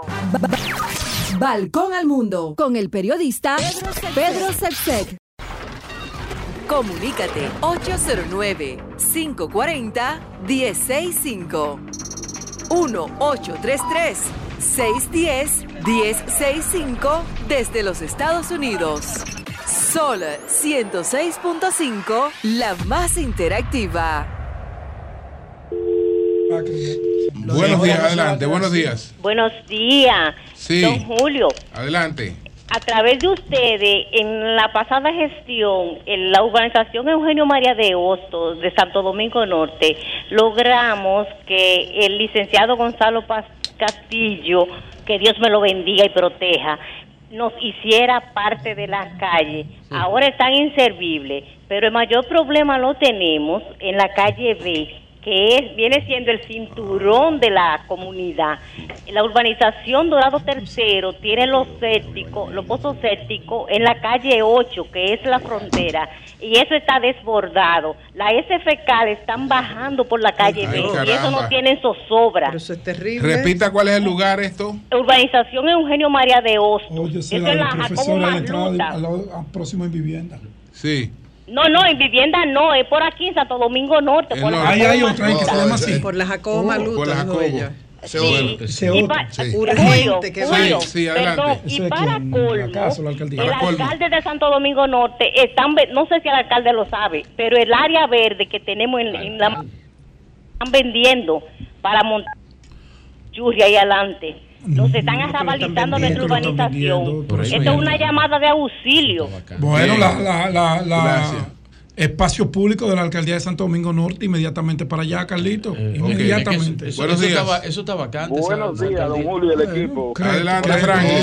Franklin Concepción. ¿Cuál es el tema de hoy de la semana? Franklin, adelante. 24, No, que 2018, aparezca. Abel Presidente. No, eso está programado y es fácil. Adelante. Franklin. Suelto. O sea, que llevan la pregunta. Hacerle un llamado a quien tenga que ver con esto. Los dos centros tecnológicos del Distrito Municipal Chirino están totalmente abandonados. Franklin, a ti no se te puede hacer nada porque tú eres un mal agradecido. Bueno, el problema es que ese dinero ni Tú eres un mal agradecido, Franklin. Te hicieron la carretera, te la inauguraron y ahora dice que esa obra estaba hecha, que eso no se, se- que eso ya estaba hecho por el otro gobierno. Pero un momentito, un momentito, que no mal estamos atendiendo, agradecido. no estamos atendiendo a ninguno de los dos. esa radio. Eh, sí. Dime, yo que que la gente hable porque para entrar para No la te debo hablar porque tú eres un mal agradecido. Julio, sí. Sí, Julio, sí, mire, eh, Virgilio el otro día preguntó Habla, habla, habla, sí, en qué, en qué, en qué hubiese hecho el PLD en Chirino para yo estar aspirando por el PLD. Bueno, mire, el PLD construyó, gracias a los reclamos que hicimos a través del Sol de la Mañana, cinco grandes centros educativos de tres niveles cada uno, completo con multiuso, comedores, eh, eh, dispensario médico y otro. El PLD en Chirino construyó Mm. un ingenio para la producción de, de azúcar, de, De panela.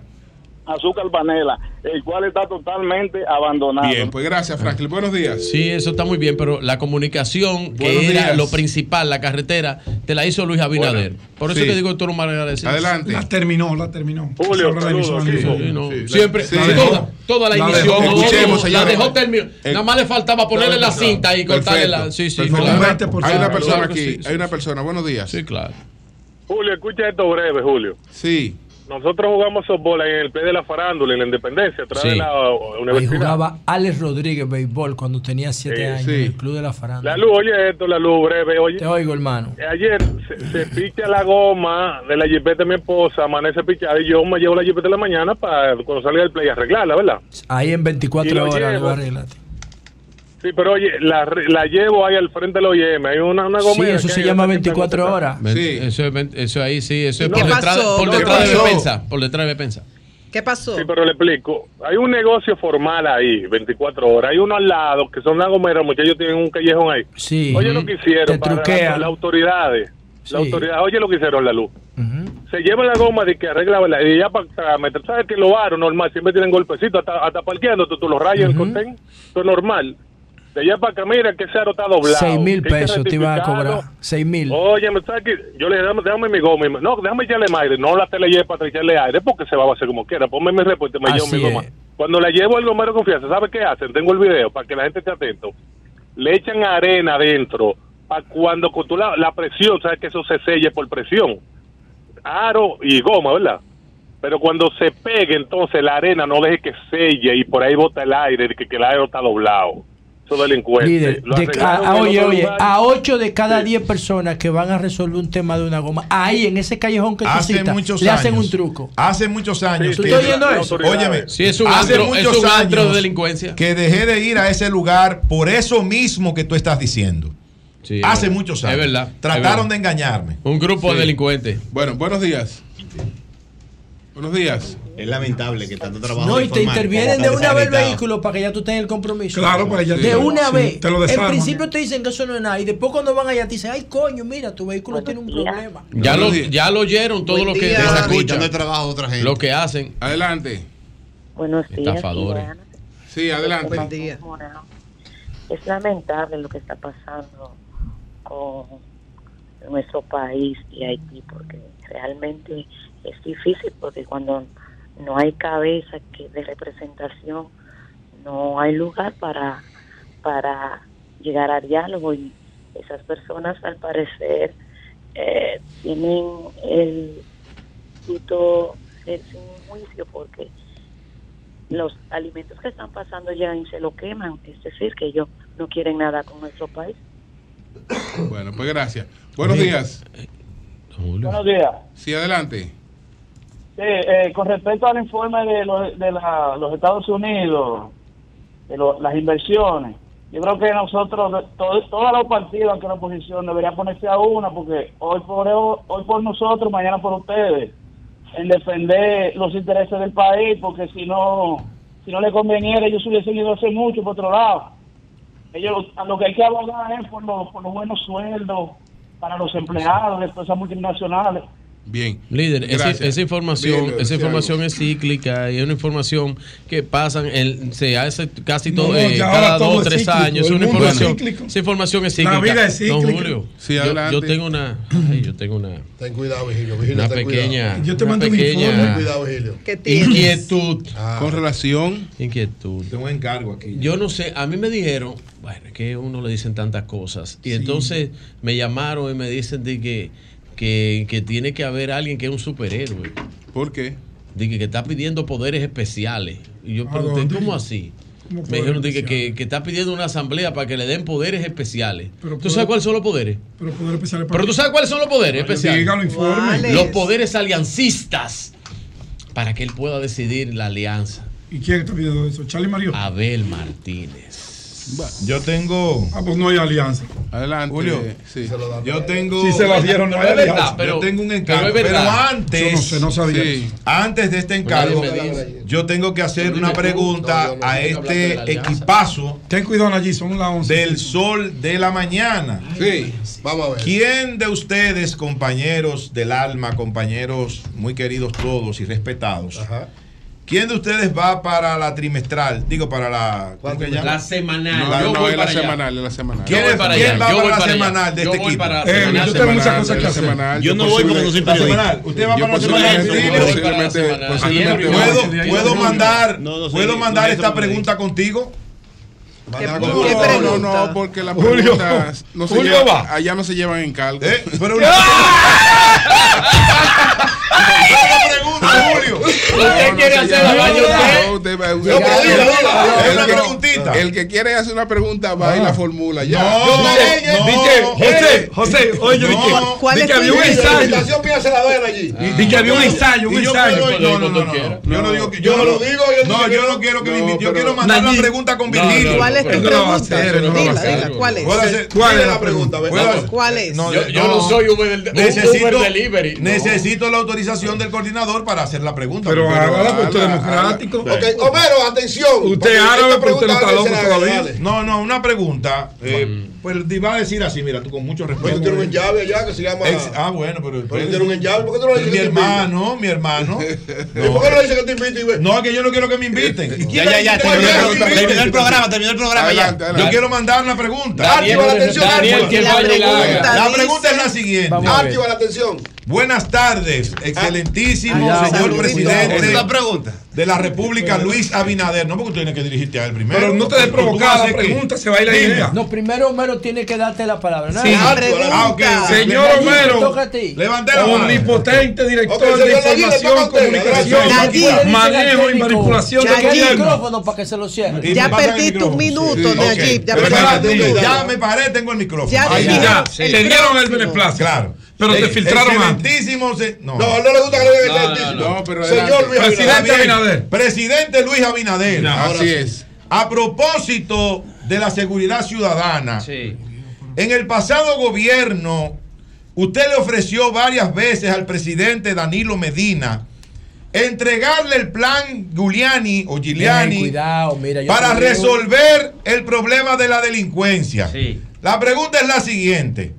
¿Por qué se han pasado ya tres años de su gobierno? Yo soy el presidente. Usted no ha aplicado ese plan Giuliani. Giuliani que usted le ofreció Yo soy el tantas veces al presidente Medina. Señor Dígame. agradeciendo el interés nacional que usted tiene Sí. y con la sinceridad que me Lunes caracteriza, le digo, ese plan nunca existió. ¡Ey, ey, ey, ey, ey, no, no, no, Bueno, Lunes de teatro. No, de no, es una Mira, pregunta. ellos me pusieron Bueno, de acuerdo. no. No, Tú sabes No, fuimos los- estaban ensayando allá afuera. No, no, no, no. Pedro sabía lo No, que te iba a preguntar. Julio, No. Julio, es una pregunta No fui yo. él parece Fue del canal Se 9. pusieron de Mira, el son de la comedia se llama ese. Esa El son de la pregunta- comedia. Oye, esa pregunta ya El de la comedia. Mira, No. esa pregunta que tú. RCC Mira, la, pregunta válida, la pregunta muy válida fue La que yo te hice a ti, ¿Cuál es? que tú no me has dicho a mí, que para qué es que Abel